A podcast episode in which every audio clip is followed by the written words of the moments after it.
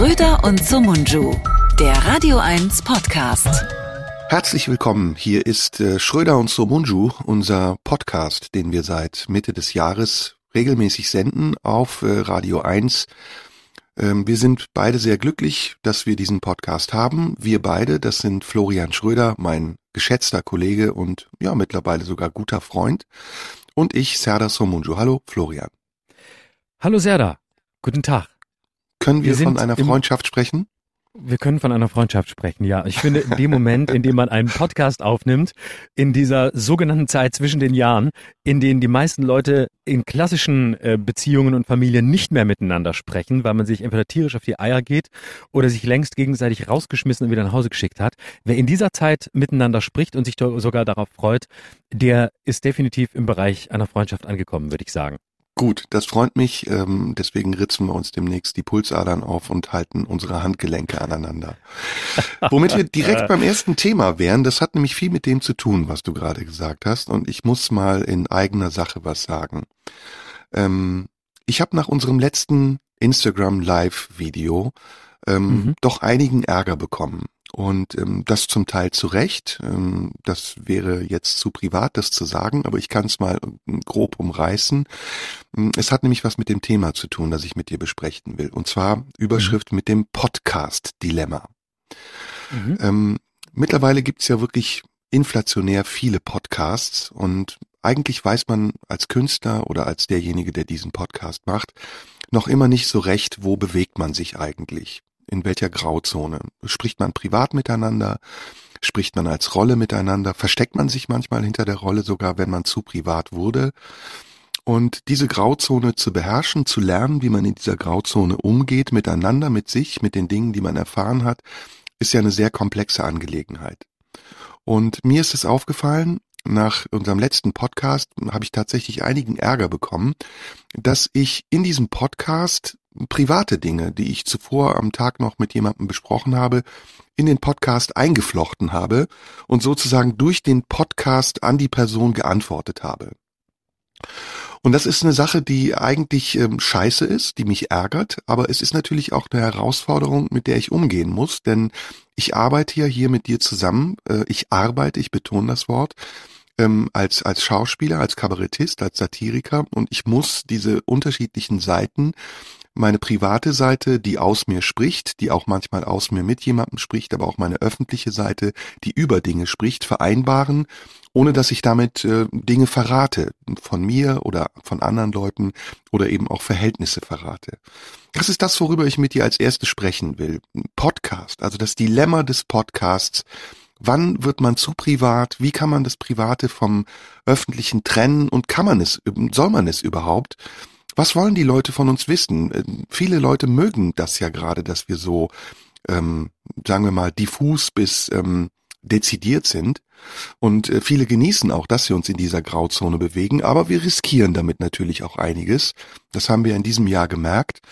Ähm, und wie können wir das beherrschen? Wie können wir damit umgehen? Wie können wir einen Umgang mit uns und mit den Dingen, mit den Themen finden, die wir hier auf eine besondere Art und Weise besprechen wollen? Also wir müssen vielleicht dazu sagen, dass wir für die, die das nicht wissen, dass wir ähm, in bisher zweiwöchentlichem Abstand, in Zukunft vielleicht ein bisschen unregelmäßiger, neben diesem offiziellen Podcast hier bei Instagram Live ähm, auf meinem Kanal zusammen senden.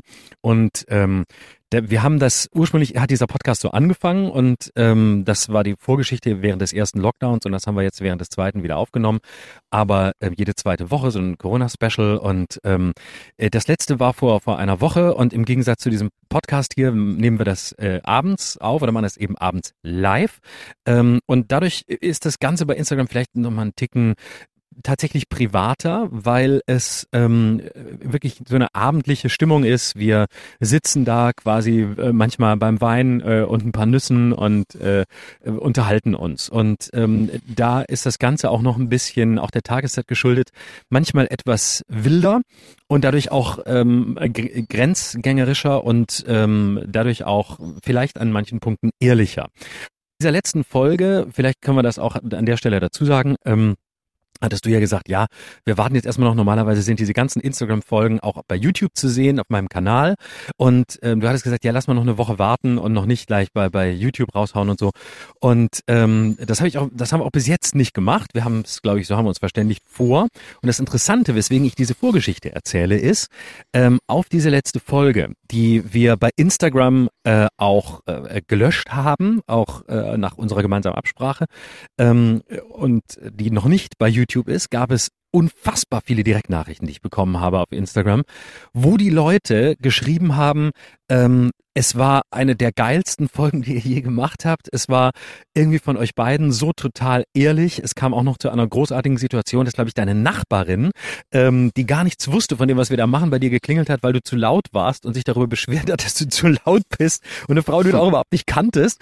Und es gab so viele Leute, die gesagt haben, hey, das hatte ein Maß an, an Offenheit und Ehrlichkeit und an, an Direktheit, diese Folge darf nicht verloren gehen. Warum ist die nicht mehr da? Warum macht ihr das? Warum ist die weg? Äh, Gerade die.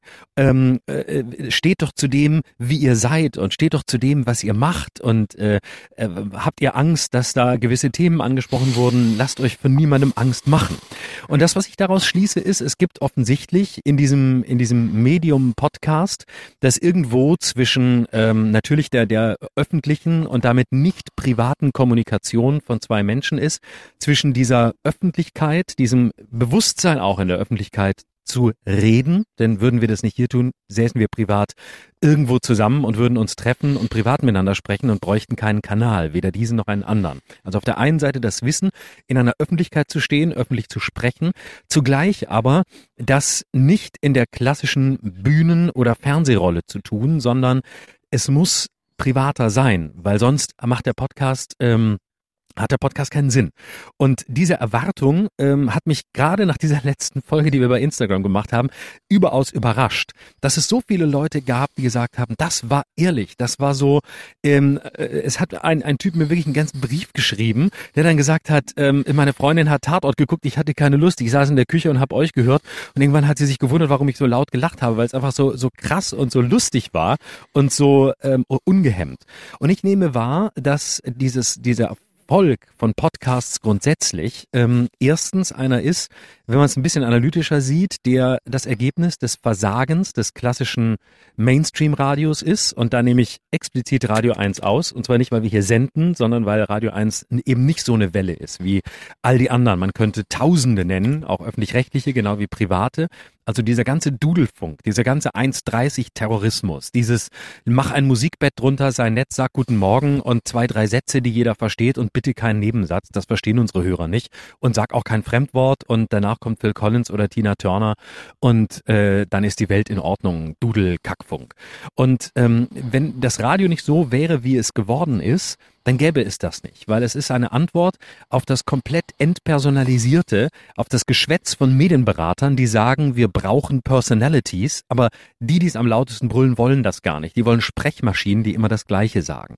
Und das Internet hat es möglich gemacht, dass aufgrund dieser dezentralen Struktur des Internets ähm, sowas wie Podcast aufkam. Und plötzlich saßen Leute da und haben gesagt, verdammt nochmal, Menschen hören zu, Menschen wollen Menschen reden hören, wollen anderen zuhören, die sich bemühen, etwas zu sagen zu haben oder die einfach nur etwas zu sagen haben.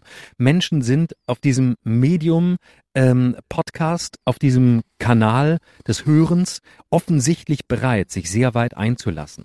Und daher kommt eine, ein Wunsch, würde ich sagen, des Publikums nach einer anderen Authentizität, nach einer anderen ähm, äh, nach einer anderen Echtheit. Und wir können jetzt gerne lange darüber diskutieren, wo verläuft die Grenze dieser Authentizität.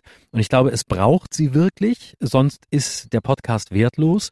Gleichzeitig muss es aber, muss es aber Grenzen geben. Also es gibt Grenzen dessen, was besprochen wird, denn es darf nicht privat sein. Und ich würde immer die Unterscheidung versuchen, dass ein Podcast im besten Fall persönlich ist, aber nicht privat. Und das ist eine ganz schmale Grenze. Denn ich glaube, der Privatismus, also das wirklich dieses Gefühl zu haben, die sitzen jetzt da und erzählen uns rein privates Zeug, das wäre auch wieder zu wenig. Und das wäre dann ähm, auch wieder, das wäre schwach und, und billig. Deswegen würde ich sagen, es geht in diesem Medium-Podcast um etwas Persönliches, nicht zwangsläufig etwas Privates. Und wenn das Private einfließt, dann auf eine, eine Art und Weise, die im Bewusstsein agiert, in der Öffentlichkeit zu stehen und dort ähm, jetzt auf einer Bühne platziert zu werden. Hm. Also ich würde das gerne mal ein bisschen ähm, aufdröseln, weil das vielleicht für die Zuhörer ein bisschen zu kryptisch ist. Ähm, gut, dass du auch erklärt hast, in welchem Zusammenhang das Ganze stand. Ähm, vorweg möchte ich aber nochmal erzählen, wie ich mich selber verstehe und wie ich meine Rollenarbeit selbst ähm, verstehe. Ähm, in dieser in dieser Figur des Kabarettisten mache ich ja seit Jahren ähm, nichts anderes, als dass ich Erlebnisse persönliche Erlebnisse versuche on air oder vor den Zuschauern oder den Zuhörern zu verarbeiten. Also ich nehme, ich nehme sie mit in einen Prozess, bei dem ich selbst nicht weiß, was passiert, ähm, weil die Prozesse in mir selbst noch nicht fertig sind zum Teil und ähm, weil sie sich auch noch entwickeln, während ich diese Prozesse dann verarbeite sogar öffentlich. Man muss sich das ein bisschen vorstellen wie ähm, eine Küche in einem Restaurant, die äh, sichtbar ist. Es gibt ja mittlerweile in vielen Restaurants, wo man durch eine Glasscheibe sehen kann, wie die Köche kochen. Also die totale Transparenz. Warum mache ich das? Das ist eine ganz wichtige Frage. Ich mache das, weil ich aus dem Theater komme und weil die berühmte vierte Wand, ähm, die ähm, im Theater eine große Rolle spielt, für mich etwas ist, was ich auflösen möchte. Also ich möchte sozusagen die Dimension zwischen Realität und Fiktion auflösen um den Zuschauer, um den Zuhörer mitzunehmen auf eine Reise, in der er miterleben kann, wie Gedanken entstehen, wie Gedanken auch wieder verworfen werden und wie unfertig sie auch bleiben dürften. Und wie widersprüchlich, manchmal wie verletzend und manchmal wie, ähm, wie grausam sie auch sein können. Das ist sozusagen mein, mein künstlerischer Ethos, mein Hintergrund, weshalb ich das überhaupt mache. Jetzt ist es natürlich so, dass ähm, in einem Podcast ähm, viele Dinge besprochen werden. Das ist eine lange Zeit, eine lange Strecke, die wir da zusammen verbringen. Und wir selbst müssen vorsichtig sein, gerade in so einer Abendsituation, dass wir dann nicht ähm, die Grenzen verwischen, beziehungsweise in eine, in einen Modus rutschen, in dem wir anfangen, damit zu spielen, dass wir die Grenzen verwischen, weil es auch einen gewissen Reiz hat, zu wissen, dass die Menschen, die uns hören, nicht genau einschätzen können, wann wir privat sind und wann wir persönlich bleiben. Ähm, ich habe im letzten Podcast, also im Instagram Live, ähm, über Eckhart Tolle gesprochen. Ich habe viel über Esoterik gesprochen. Ich habe mich darüber aufgeregt, dass Vitamin D und Leute, die Omega-3-Fettsäuren nehmen, äh, unnötig sei und habe das auf die eigentlich seit Jahren bekannte Art und Weise, ich würde jetzt mal sagen, verhohnepiepelt, veralbert, habe mich darüber lustig gemacht und das in einer relativ vulgären Art und Weise.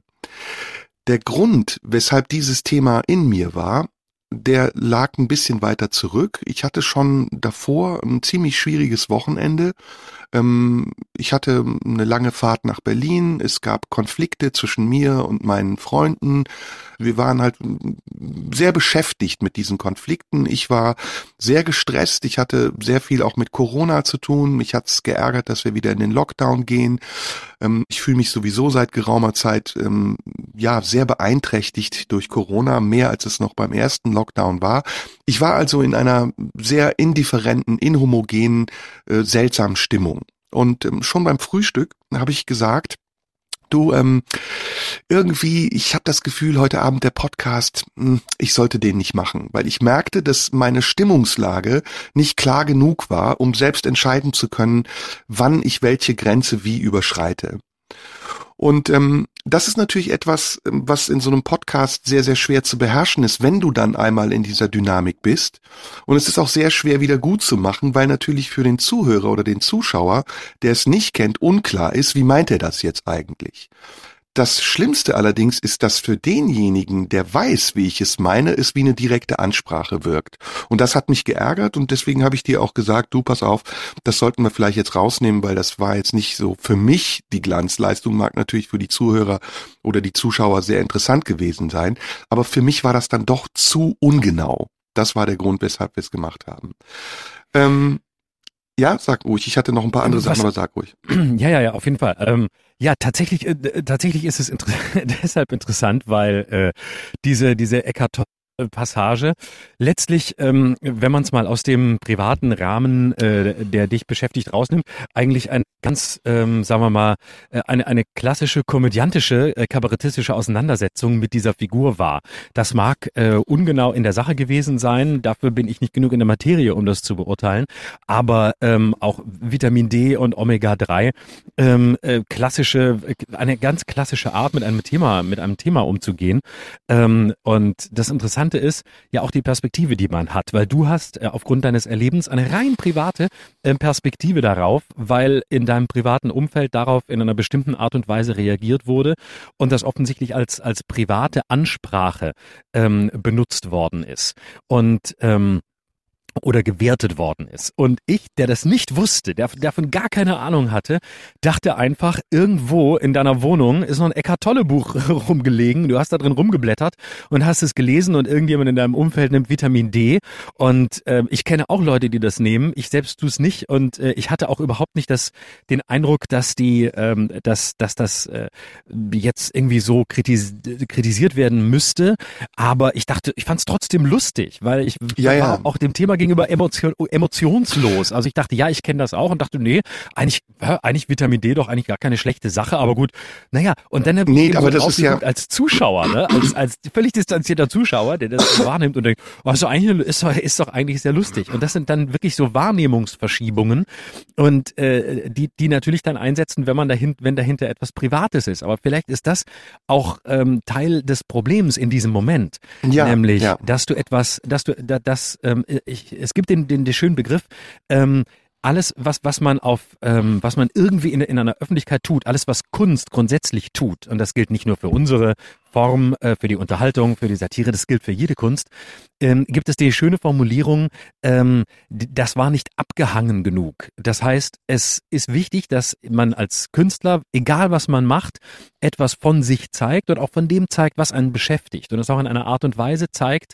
die die Menschen berührt. Und es berührt sie nur dann, wenn man selbst von dem Thema berührt ist, über das man spricht.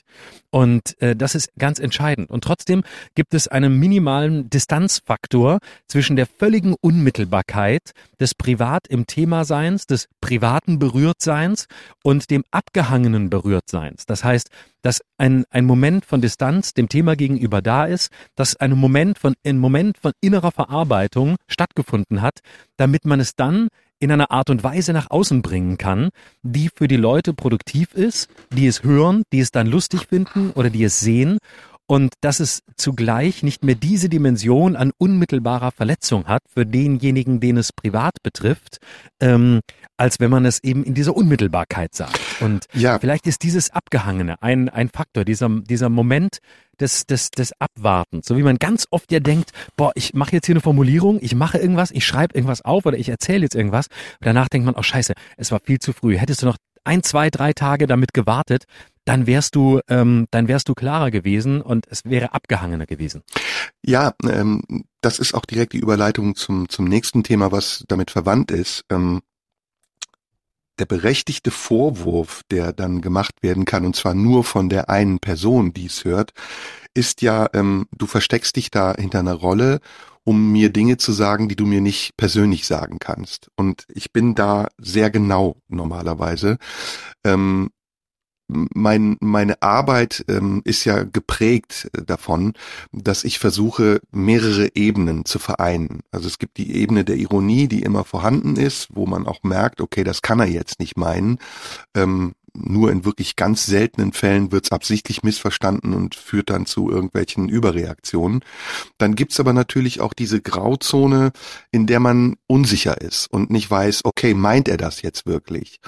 Und ähm, wenn du aber zu eindeutig wirst und ähm, ich finde, in diesem Fall war das so, dann ähm, musst du aufpassen, dass du nicht dich verrätst, also dass du deinen Anspruch an deine Arbeit nicht für einen Effekt verrätst, Leute zum Lachen bringen zu wollen oder ähm, durch ein besonders provokantes Auftreten eine ähm, Reaktion zu erzielen, die dich zwar bestätigt, aber nicht das, was du wirklich meinst. Und ähm, da möchte ich sehr genau sein und deswegen ähm, habe ich mich ähm, darüber im Nachhinein, ja, geärgert ist jetzt das falsche Wort, bereut wäre jetzt auch ein falsches Wort. Ich bin mir dessen bewusst geworden, wäre das Richtige, dass die Herausforderung, die wir hier eingehen, einen Podcast zu machen, ich übrigens schätze das sehr und ich finde, das ist der Wert dieses Podcasts, ähm, möglichst authentisch zu sein und möglichst echt zu sein und trotzdem aber nicht äh, die Hosen runterzulassen und uns zu offenbaren oder uns ähm, nackt zu machen vor den Leuten, dass diese Herausforderung schwieriger ist, als wir es vielleicht am Anfang dachten. Und trotzdem müssen wir sie annehmen. Ähm, wir dürfen uns weder privat noch öffentlich davon irritieren lassen, dass wir manchmal auch Fehler machen, die Folgen haben. Wir müssen mit den Folgen umgehen, so wie wir das ja bis jetzt immer gemacht gemacht haben. Und wir müssen diese Folgen auch immer wieder zum Anlass nehmen, uns selbst und unsere Arbeit zu überdenken und uns auch neu aufzustellen. Und ähm, um das am Ende noch hinzuzufügen, woher diese Idee kommt und warum ich so ja fast schon besessen bin von dieser Idee. Ich habe irgendwann mal ähm, vor Jahren ein Stück gespielt von Ken Campbell. Ich habe mich äh, lange Zeit in meiner Theaterarbeit mit dem Thema ähm, Wahnsinn und äh, Grenzgänger äh, auseinandergesetzt. Und ähm, bevor ich dieses Stück von Ken Campbell gespielt habe, Bekenntnisse eines heimlichen Nudisten, gab es auch schon andere Stücke von Edgar Allan Poe ähm, oder eins, das ich selber geschrieben habe, Protokolle von Schizophrenen, die ich in der Psychiatrie ähm, handschriftlich aufgezeichnet habe und zu Theatertexten verarbeitet habe. Und für mich war immer spannend, ähm, diese Grenze auszuloten zwischen Realität und Fiktion, weil ich finde, dass wir Theatermenschen und Podcast ist eine Variante von Theater, uns auch auf diesem schmalen Grad bewegen. Wir, wir spielen den Menschen etwas vor, wir spielen mit unserer eigenen Fantasie und wir stellen etwas dar, was wir vielleicht in manchen Teilen sind, aber in vielen anderen Teilen auch nur sein wollen oder noch nicht mal sein können. Und das ist für mich eine große und sehr spannende ähm, Angelegenheit. Das ist ein Kern meiner Arbeit, schon seitdem ich denken kann.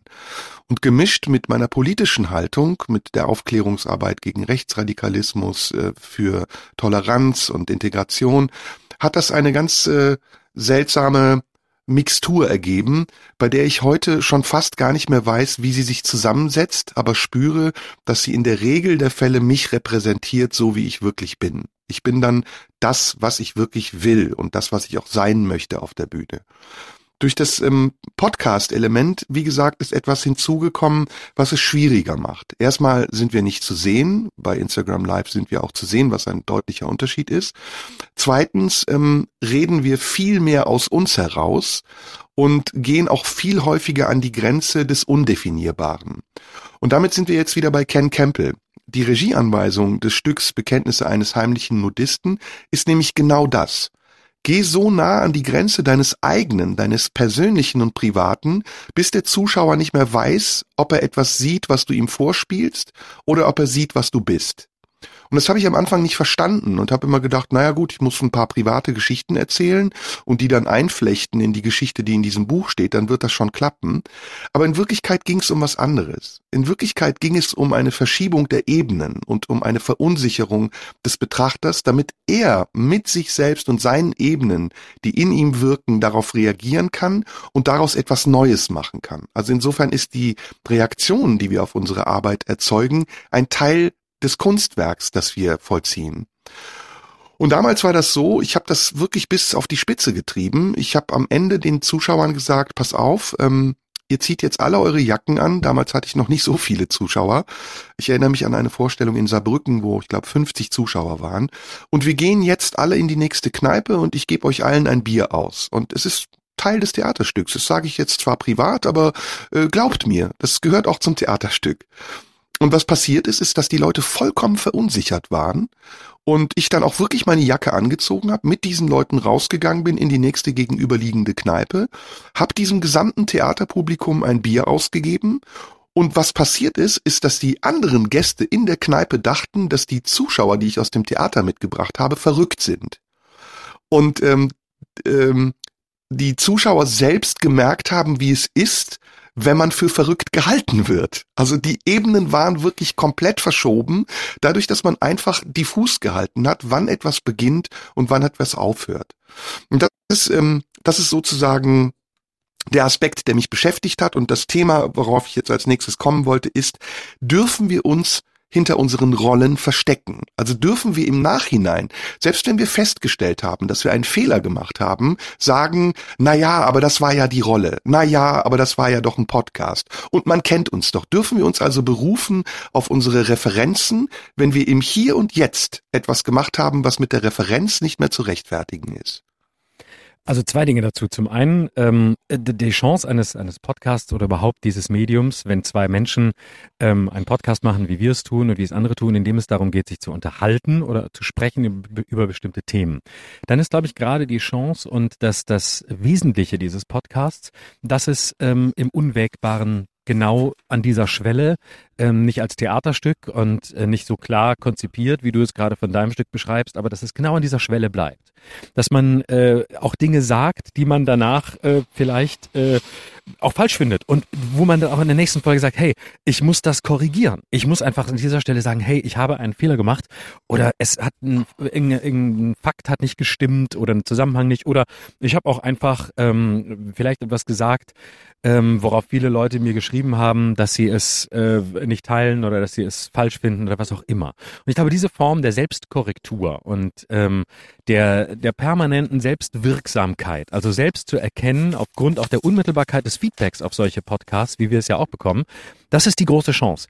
Dass Versuch und Irrtum gelebt werden kann, dass man sagen kann, hey, wir haben hier letzte Woche einen Versuch gemacht und es ist ja nichts anderes als ein Versuch, weil hier zwei Menschen miteinander sprechen, die sich überlegen, worüber sie reden wollen und der Rest passiert, wie in einem echten Gespräch, wenn man zusammensitzt, aber in der Öffentlichkeit.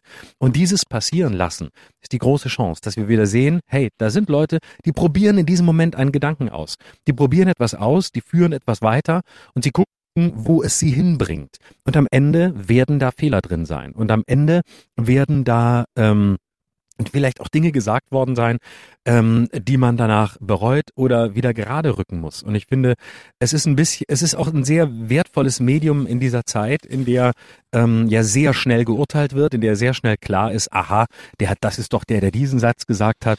Und es ist so, so wie so eine Dehnübung ähm, des Geistes, einzusehen, oh wow, okay, ähm, man, man korrigiert sich. Da äh, laufen Dinge auch schief und alles, was ähm, sonst in, in unserer Zeit so unter den Teppich gekehrt wird, Fehler, ähm, bloß nicht zugeben, lieber Salamitaktik, lieber schweigen, lieber nichts sagen, oh, es könnte ja vielleicht, lass uns lieber gucken, dass wir, äh, dass, dass wir drumrum kommen, zuzugeben, was wirklich war. Und dass es hier so einen Moment gibt von, nee, es war falsch, Punkt. Und äh, es war anders. Und das ist, glaube ich, ein ganz wesentlicher Teil. Da würde ich gerne einhaken, weil ich das ganz äh, super finde, was du sagst. Ähm, es geht halt nicht nur darum, dass man sich entschuldigen kann, was ich wichtig finde ähm, und womit wir beide auch, glaube ich, überhaupt kein Problem haben, sondern es geht tatsächlich auch darum, dass man verzeihen kann.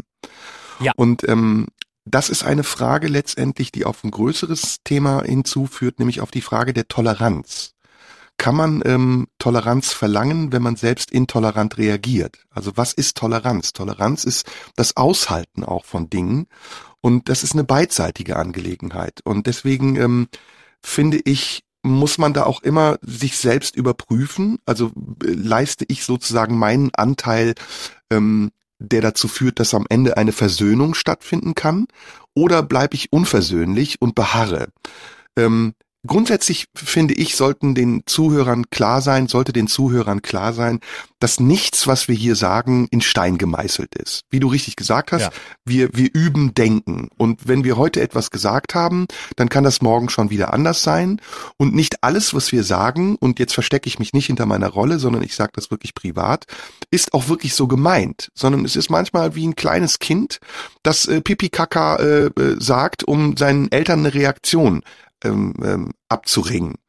Ähm, und so ist es in unserem Podcast ganz oft. Also ich habe das jedenfalls von meiner Seite aus das Gefühl, aber ich weiß auch, dass du das gerne machst, dass wir einfach mal ein bisschen so in den Raum provozieren. Wir selbst amüsieren uns sehr darüber. Aber wir verlassen uns, deswegen habe ich das auch eben gesagt, auf unsere Referenz als Mensch, also für diejenigen, die uns privat kennen, sowohl als auch auf unsere Referenz als Künstler für diejenigen, die uns als politische Bühnenmenschen kennen. Ähm, und somit ist es absurd, wenn jemand 35 Jahre nachdem ich auf der Bühne stehe gegen Rechtsradikalismus plötzlich sagt, ey, du bist aber ein Rassist. Könnte theoretisch passiert sein, müsste eine seltsame Metamorphose sein, die ich äh, vollzogen habe, aber ist erstmal nicht naheliegend. Ich würde recherchieren, bevor ich diese Behauptung aufstelle. Und trotzdem äh, bleibt es die Verantwortung, unsere Verantwortung, uns für das, was wir tun, permanent auch zu hinterfragen und dazu bereit zu sein, es gegebenenfalls auch zu revidieren. Und damit, ähm, lieber Florian, ähm, möchte ich diesen Komplex fast abschließen, aber ich würde gern noch Folgendes machen. Ein Spiel würde ich gerne mit dir machen. Ähm, ja. Bei wem wollen wir uns am Ende dieses Jahres entschuldigen?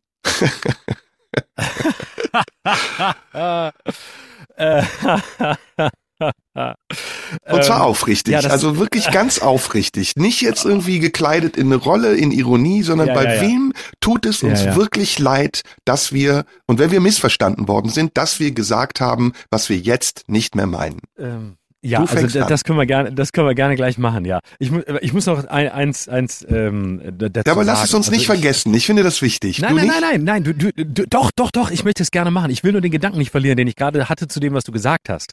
Okay. Ähm, und äh, das, das ist, nein, nein, ich will das gar nicht aufschieben. Du hast, du kannst, selbst wenn ich es wollte, kannst, musst, kannst du mich auf den Pfad zurückführen. Ähm, also das, ähm, was wollte ich sagen? Genau. Äh, dieses ähm, sich sich entschuldigen ähm, und ist man in einer Rolle oder nicht. Es ist, glaube ich, wirklich tatsächlich ein Grenzfall und es sind mehrere Faktoren. Der eine Faktor ist, es gibt einfach heute, ähm, also die, die, ne, wie in deinem Fall, den du jetzt auf den du gerade anspielst in unserer ersten Sendung, ähm, wo man dann gesagt hat, äh, so Mundschuh ist jetzt auch äh, Rassist und Sexist. D das ist natürlich Quatsch und natürlich weiß man, wenn man äh, dich kennt und deine Arbeit kennt, dass es nicht so ist und sicher kennen auch sehr viele von denen, die das dann behauptet haben, äh, deine Arbeit sehr gut. Ähm, äh, und es gibt natürlich Menschen, die böswillig sind und sagen, oh, ah, jetzt ist er auch einer von denen. Und diese Kategorisierung ähm, und Einordnung in Schubladen geht ja einfach heute radikal schnell, ähm, äh, so dass man einfach sagt, ah, okay, danke, Etikett drauf, der ist jetzt auch auf der anderen Seite. Diejenigen aber, und das sind, glaube ich, sehr viele, die das nicht äh, machen, nur weil sie dich oder jemand anderen, der einen Satz sagt, der missverstehbar ist, in eine Ecke drängen wollen, sondern die, die das tun, weil die Erfahrung einfach die ist, dass heute ähm, was Biografien angeht, Biografien öffentlicher Personen, alles möglich ist. Also wie viele Situationen habe ich allein schon erlebt, wo ich plötzlich dachte, das kann nicht sein.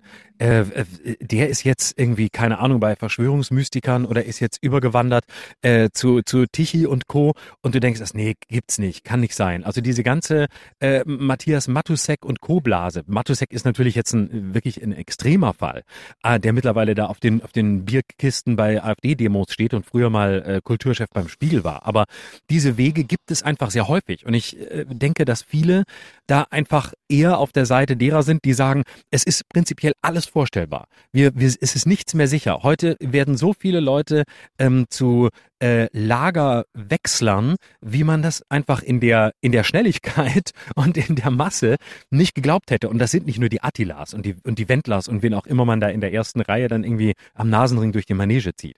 Das ist, glaube ich, ein, ein, ein wichtiger Faktor. Und ein wichtiges Learning ist, glaube ich, schon auch, ähm, und jetzt klinge ich schon selber wie so ein verkackter Berater, über den ich mich gerade lustig gemacht habe, ein wichtiges Learning, ich streiche das, das gehört unter die, das gehört unter die Formulierung, über die ich jede, wie sofort über abkotzen über jeden, der das sagt. Also ich streiche das. Äh, wichtig ist, glaube ich, auch zu sehen, dass ähm, diese, diese Durchmischung von, von Podcast und Erwartung an Podcasts, nämlich äh, etwas Persönliches, wenn nicht gar Privates, ähm, ist fast nicht vereinbar mit dem mit dem Kippen in verschiedene in verschiedene Rollen. Ähm, wenn, dann dauert es eine ganze Weile und dann müssen die Menschen einfach längere Zeit Erfahrung haben mit zwei Nasen. Und äh, wenn man aber aus einem Gespräch herauskommt, das in tiefer Ernsthaftigkeit stattfindet und wo es um wirklich äh, wichtige, virulente Themen geht und plötzlich knallt so äh, knallt sowas anderes durch die Decke, dann wissen das die Eingeweihten und freuen sich drüber, aber der Rest muss zwangsläufig irritiert sein, glaube ich. Und das ist wirklich ja. das, das Problem dieses, das ist das Problem dieses Podcasts. Und äh, in, in, in all den ähm, und das ist, glaube ich, das muss man als, das muss man quasi sozusagen medienreferenziell einfach auch, auch wahrnehmen. Was ist die Erwartung eines Publikums an ein bestimmtes Medium und an ein bestimmtes Gesprächsformat? Ähm, das ist, das ist jenseits der Tatsache, dass man sich selbst kennt und äh, dass äh, seine Fans kennt, glaube ich, ganz wichtig zu sehen. Ja, ja, und ähm, da gibt es tatsächlich ein, eine, ein Problem, was, finde ich, ähm, übergreifend wirkt. Das ist, dass wir heute ähm, grundsätzlich wirklich in vielen Bereichen unseres Lebens sehr schnelle und sehr radikale Urteile ähm, abgeben und ähm, das mit Konsequenzen, die wir vielleicht auch manchmal gar nicht tragen wollen. Und ähm, das ist, glaube ich, eine Sache, die, die gar nicht in unserer Hand liegt. Ähm, wir würden uns vielleicht manchmal sogar auch gerne mehr Zeit nehmen und überlegen und abwägen. Das ist eine Sache, die entsteht auch aus einem gesellschaftlichen Druck heraus. Wir sind, wir lernen immer mehr, und das ist leider kein gutes äh, Umgehen miteinander, dass man, wenn man eine Frage gestellt bekommt, auch schnell zu antworten hat. Wenn man auf eine WhatsApp-Nachricht nicht sofort antwortet, dann erzeugt man Verdacht. Und diese Lesart, also diese Interpretation des Gegenübers und die ähm, Urteile, die man daraus äh, folgert äh, und zieht, die sind nicht immer richtig und nicht immer angemessen für den ähm, für den Umgang, den man miteinander haben müsste, um auch Gefühlen und ähm, Erinnerungen, die man voneinander hat, genug Raum und Platz zu geben, um dann vielleicht erst entscheiden zu können, ist das, was ich da in diesem Podcast gehört habe, ist diese Person wirklich der Mensch, den ich kenne? Kann ich das überhaupt vergleichen oder ähm, ist das nicht total absurd, das zu tun? Da gibt's dann noch einen anderen Aspekt. Ähm, gleichzeitig leben wir auch in einer Zeit der ähm, permanenten Recherche, des ähm, ähm, verdeckten Stalkings ähm, und auch eines ähm, einer Übertransparenz. Das heißt, wenn wir zum Beispiel wir beide persönliche Beziehungen ähm, haben, dann sind unsere Beziehungen auch Teil unseres öffentlichen Lebens und sehen unser öffentliches Leben. Und das hatte ich zum Beispiel am Morgen unseres letzten Instagram Lives auch gesagt beim Frühstück, dass ich im Moment mich überhaupt nicht dazu in der Lage fühle oder nicht geeignet genug dazu fühle, öffentlich zu sein, weil ich das Gefühl habe, die Prozesse in mir sind so äh, ähm, fragil und so unausgegoren. Ich selbst bin noch nicht so weit, dass ich sagen kann, ich habe ein Thema abgeschlossen, um es dann mit einer gewissen Souveränität in der Öffentlichkeit besprechen zu können, dass ich mich vor ein Mikrofon setze und zweieinhalb Stunden mich so unter Kontrolle habe, dass ich am Ende denke, ich würde immer das Richtige sagen. Aber auch das ist ein Problem unserer Zeit. Immer das Richtige sagen zu müssen, ist kein Ideal. Ähm, alles, was wir sagen, ist ja ähm, sehr vakant. Es kann ja morgen anders sein als heute, wie ich es eben gesagt habe, und nichts ist in Stein gemeißelt. Aber dennoch entsteht das in solchen Momenten und das ist etwas, was sehr ähm, anstrengend ist. Für mich im Augenblick jedenfalls ist es sehr anstrengend und das ist nicht nur äh, wegen unserem wegen des Podcasts so, sondern das ist allgemein so. Also allgemein befinde ich mich, das sage ich dir ja schon seit Wochen, bedingt durch Corona, durch die Unfähigkeit auf die Bühne zu gehen, in einer, in einer permanenten Situation der Dekompensation. Also es ist wirklich so, ich merke, mir fehlt der Filter. Mir fehlt ähm, sowohl der Filter nach innen, den ich brauche, um die Eindrücke, die ich von außen empfange, in einer geordneten Art und Weise in mir aufzuhalten, äh, sowohl als auch der Filter nach außen, um das, was ich nach außen gebe, in irgendeiner Form zu filtern, bevor ich dann genau weiß, ob das, was ich da sagen will, auch dem entspricht, was ich wirklich fühle.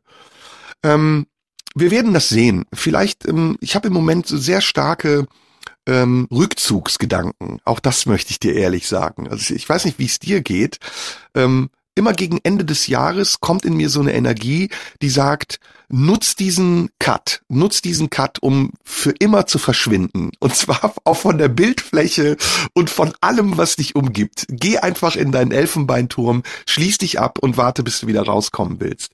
Ähm, ob ich das mache, ob ich das machen will, ist eine andere Frage, aber ich bin kurz davor. Ich bin immer wirklich so am Limit, dass ich denke, so, jetzt wird alles ausgemacht. Kein Handy, kein Rechner, egal wer anruft. Florian, Radio 1, RTL, scheißegal. Du bist jetzt weg, weg weg einfach. Und niemand hört mehr, wie es dir geht, nur du weißt es. Und du musst es auch niemandem erzählen, du musst dich von niemandem rechtfertigen, du musst nichts bereuen, du kannst mit dir alleine sein und dich ertragen und du kannst es dir auch gestatten, so zu sein. Du kannst dich dir selbst zumuten. Mhm.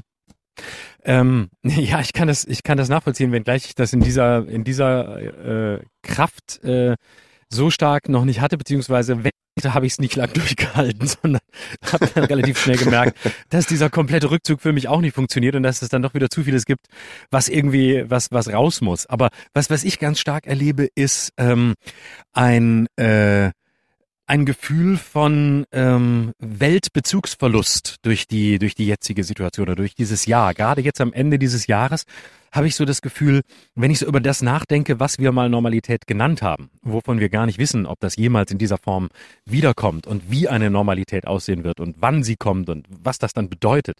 Aber dass ich für all das ähm, gar kein Gefühl mehr habe. Das heißt, ich denke zurück an Situationen, ähm, als ich auf Tour war, als ich meine Programme gespielt habe, als als es Publikum gab, ähm, als als Menschen nebeneinander saßen und sich über Dinge mehr gefreut haben, über andere weniger, dass ich denke, ähm, ich, ich weiß gar nicht mehr, wo stehe ich heute, wie wie stehe ich, wer wer bin, wer wer, wer wäre ich eigentlich, wenn ich jetzt auf eine Bühne gehen müsste, weil gleichzeitig ich das Gefühl habe, in mir selbst ist so viel passiert, dass ich da dass ich mich da wie so vor äh, manchmal schon erwischt habe, da, da, dabei, dabei fast, fast keine Angst, aber fast so eine, so ein Gefühl von, oh Gott, oh Gott, äh, wenn das alles wieder da ist, wenn das Ganze, wenn das Leben wieder halbwegs normal so stattfindet, das war so eine ganz komische Gefühlsmischung aus Freude darauf, ein bisschen aber auch Angst davor.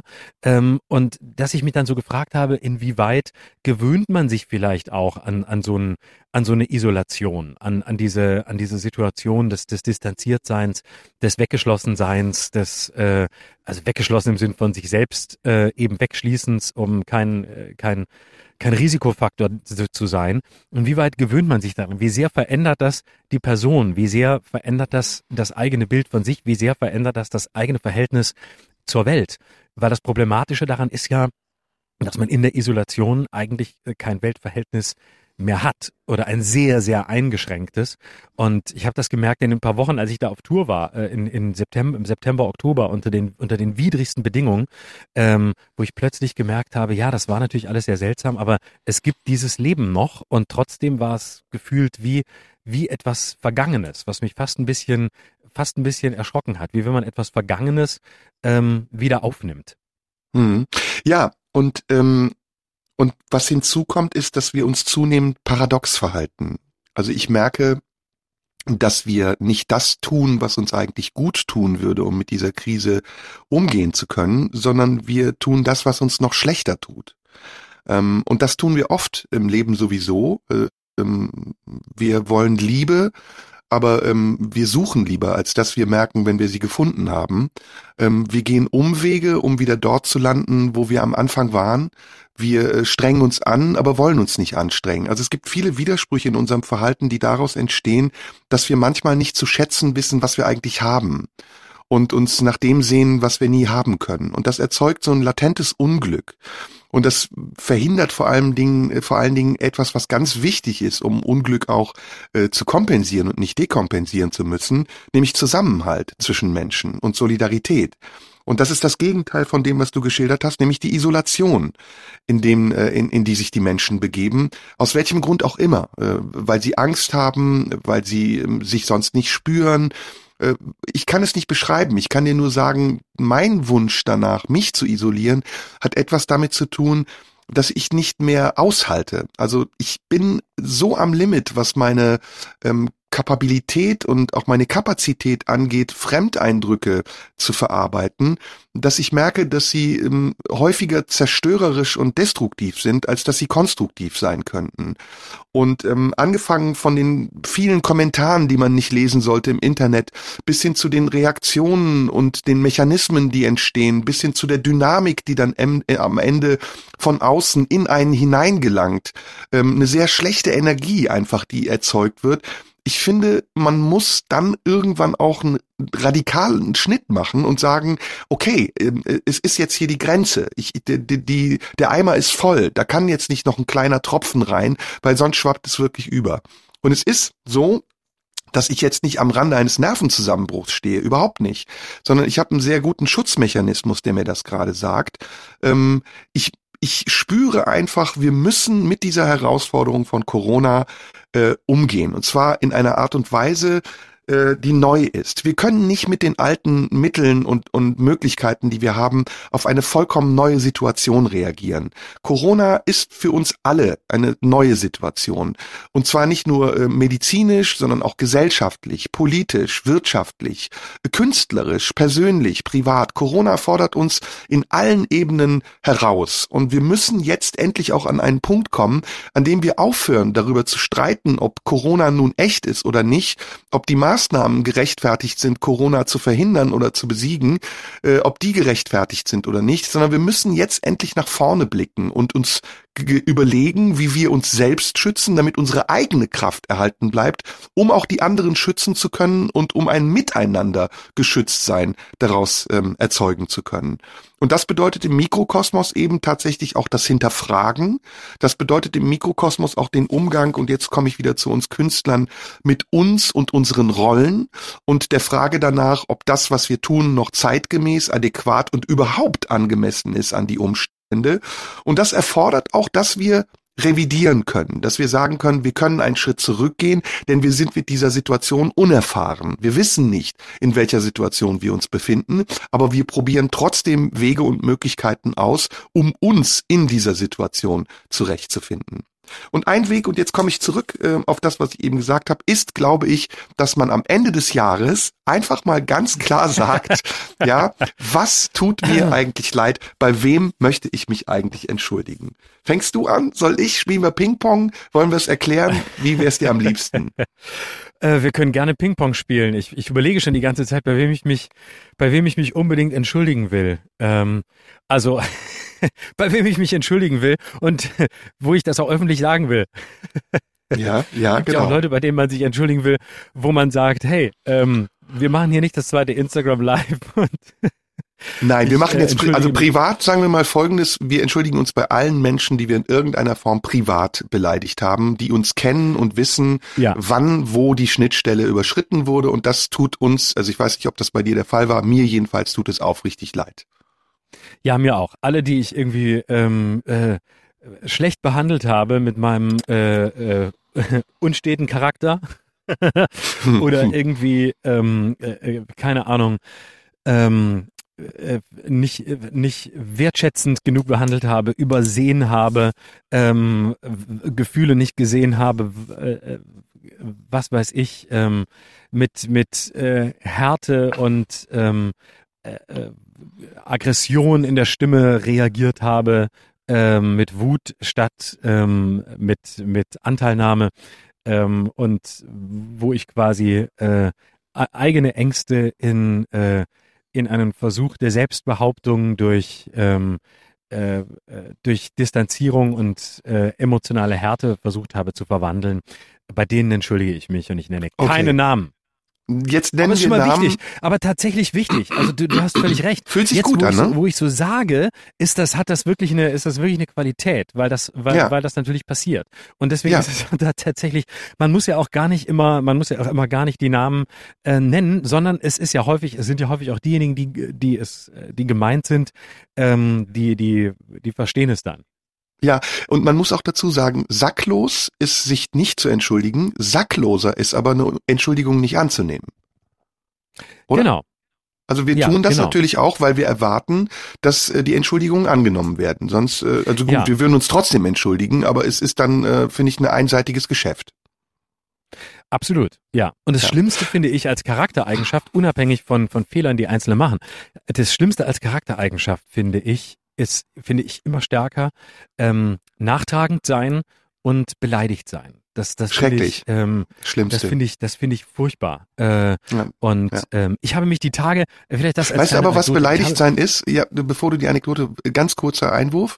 Beleidigt sein ist ja nichts anderes als ähm, Schuld, die man in Kränkung umwandelt.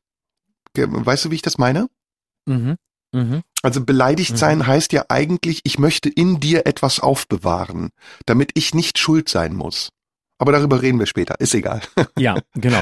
ähm, also finde ich, das finde ich. Ich habe die Tage, äh, das fand ich, äh, fand ich, das habe die Tage an Weihnachten mit meiner Mutter mich unterhalten, die mir erzählt hat und ich habe mich daran gar nicht mehr erinnert, bis sie es erzählt hat, wenn es früher Auseinandersetzungen gab zu Hause, so äh, frühe bis mittelpubertäre Auseinandersetzungen oder sogar vielleicht schon vor, vor, vorpubertäre Phase, also noch früher, dann war es immer so, dass ähm, meine Mutter irgendwas äh, gesagt hat äh, und ich habe irgendwas erwidert und wir haben uns irgendwie so gestritten und dann ist sie rausgegangen und äh, also aus meinem Zimmer und äh, dann äh, habe ich, da habe ich gemerkt, wie mich das äh, total genervt hat, diese, diese, dass das so ungeklärt im Raum stand und das auch, äh, ich fand das ganz furchtbar.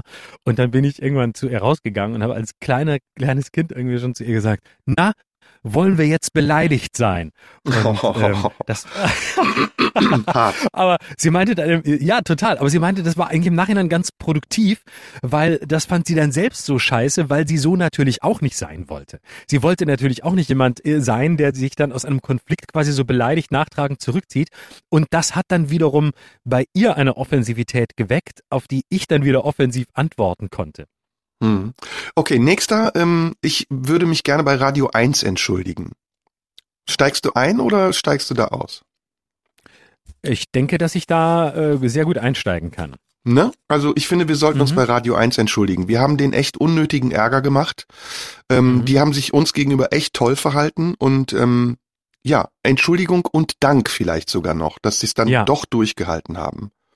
Genau. Und da, Dank auch, und das muss man an der Stelle wirklich sagen, an, an äh, Robert Skopin, der einen ganz tollen äh, äh, Job gemacht hat in jeder Hinsicht, der sich zu einen hinter uns gestellt hat, aber auch in der ähm, in der Kommunikation auf allen Ebenen sehr offen war und ähm, sehr das, was man sich häufig häufig wünscht von von Chefs, nämlich dass Dinge, ähm, dass man auch in der Situation, in der wir waren, in der ähm, wir äh, auch einen Fehler gemacht haben, ähm, dass man mit uns offen redet. Und häufig kennt man es nicht nur aus, aus den Systemen, in denen wir sind, also nicht nur aus Sendern oder so, sondern wahrscheinlich kennt das jeder, dass man so das Gefühl hat, man hat einen Fehler gemacht und alle reden jetzt miteinander, aber man selbst erfährt als letztes, was gerade geredet wird. Und mir ja. hilft es in solchen Prozessen privat wie beruflich immer sehr eingebunden zu sein und zu wissen, ja. was ist denn der Prozess, der jetzt läuft? Was ist denn los? Was, wer denkt was? Wer, wer sagt was? Wo, wo steht ihr? Was passiert jetzt? Um daran Anteil nehmen zu können und um Prozesse verstehen zu können. Und das ist wirklich dieses völlig über, überzitierte und überbelastete Wort von der Transparenz. Macht da wirklich Sinn. Transparente Kommunikation, transparentes Miteinander sprechen. Es müssen keine Ergebnisse sein und es muss auch nicht, äh, die Dinge müssen auch nicht final geklärt sein, sondern einfach nur Anteil zu haben an dem, was jetzt gerade hinter den Mauern passiert, in die man im Zweifel als Protagonist oder als Mitarbeiter oder als was auch immer ähm, einfach nur bedingt Einblick hat. Und das hat ja. Robert Skopin wirklich hervorragend getan. Ja, aber das war ich, nicht selbstverständlich und der hat auch Radio 1 wirklich ähm, eine, eine tolle Arbeit gemacht in einer für den Sender verdammt schwierigen Situation. Ja, aber man muss jetzt auch sagen, es war nicht nur Robert Skopin, auch äh, Schulte Kellinghaus, Pamela Schlesinger ähm, äh, und vor allem Jürgen König. Den dürfen wir gar nicht vergessen, unseren Redakteur, der ähm, mit uns auch ein halbes Jahr jetzt arbeitet. Ähm, also da würde ich auch gerne nochmal sagen, es tut uns mir jedenfalls, ich denke mal dir auch, wirklich leid, ähm, denn das war auch Aufwand. Ne? Also da muss man auch wirklich Stunden miteinander verbringen, sprechen, schneiden, widersprechen. Ähm, also auch da, glaube ich, müssen wir uns genau. bei denjenigen entschuldigen. Genau, und ich möchte mich direkt bei äh, der Intendantin bei Frau Schlesinger entschuldigen, dass du sie schon wieder Pamela genannt hast. Sie heißt Ach scheiße, Pamela. Patricia, ach, ach, oh, Entschuldigung. Ach scheiße. Aber da sind wir schon bei, bei den nächsten. persönlich entschuldigen. Gut, du hast ja immerhin Darf noch mehr Sendungen als ich, um die es geht. Ja, mach du die nächsten, ja, okay.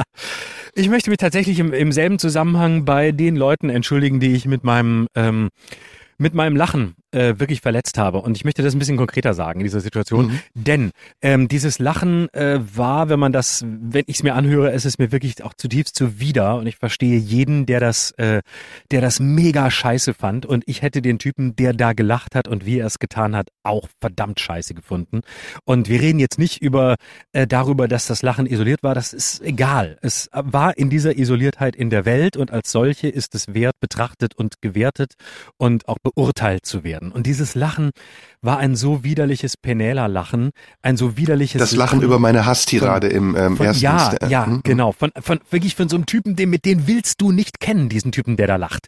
Das ist so ein, das ist so ein, das ist so der der der Kofferträger des ähm, des Schulhof ähm, äh, Clowns, der immer hinterherläuft und und alles belacht und alles lustig findet und glaubt cool zu sein, wenn er über den lacht der sich für den coolsten hält und so ein bisschen sich sonnen im, im Licht des anderen, der aber eigentlich nur Schatten wirft und auf solche Leute, die so lachen, hat auch nur Schatten zu fallen. Und das fand, es, es war, war mir wirklich unangenehm. Ich fand's echt widerlich. Der Punkt ist, ich weiß, worüber ich gelacht habe, weswegen ich es getan habe. Das haben wir oft genug erklärt. Jetzt relativier es nicht wieder. Lass es stehen. Aber, ohne ja, ja, Relation. aber das Entscheidende, was ich sagen will, ist, ich möchte mich wirklich entschuldigen bei denen, die dieses, die dieses Lachen ähm, nicht nur so verstanden haben, sondern ich möchte mich vor allem bei denen entschuldigen, die mir Nachrichten geschrieben haben über, über Instagram und Facebook und so, die mir wirklich ähm, ihre Erfahrungen mit, mit Sexismus und Rassismus beschrieben haben. Das hat mich wirklich äh, berührt und bewegt, weil ich da festgestellt habe, wie weit ähm, ich als ähm, weißer Mann aus Europa, wie weit ich weg bin ähm, von den realen Problemen, die Menschen haben, die mit Rassismus und Sexismus zu tun haben. Ich beschäftige Hm. mich mit den Themen seit längerem. Ich glaube darüber äh, nicht alles, aber doch einiges auch zu wissen. Aber die unmittelbare Erfahrung, was heißt es in Deutschland, in Europa, wo auch immer, ein Mensch mit anderer Hautfarbe zu sein, ähm, was bedeutet es, ein Mensch ähm, mit äh, äh, einem Migrationshintergrund, Vordergrund, wie auch immer man es nennt, zu sein. Wie, was heißt das praktisch? Wie wird man behandelt? Welche Erfahrungen macht man und welche empfindsamen, verletzlichen Stellen gibt es da, die man als Angehöriger der weißen Mehrheitsgesellschaft oft unterschätzt. Und das ist wirklich, ähm, das ist wirklich krass und das habe auch ich unterschätzt, ähm, Mhm. was es da an, an Erfahrungen und Erlebnissen gibt. Und ähm, diese Menschen, die dieses, die dieses Lachen, unabhängig von dem, was da gesagt wurde, aber die einfach dieses diese Art des Lachens ähm, getroffen hat und die sich da nicht wertgeschätzt gefühlt haben in dem, was sie durchmachen im Alltag, ähm, bei denen möchte ich mich unbedingt in aller Form entschuldigen. Ja. Ähm, ich möchte mich entschuldigen bei den Frauen, bei allen Frauen und ähm, für das, was ich über Frauen gesagt habe.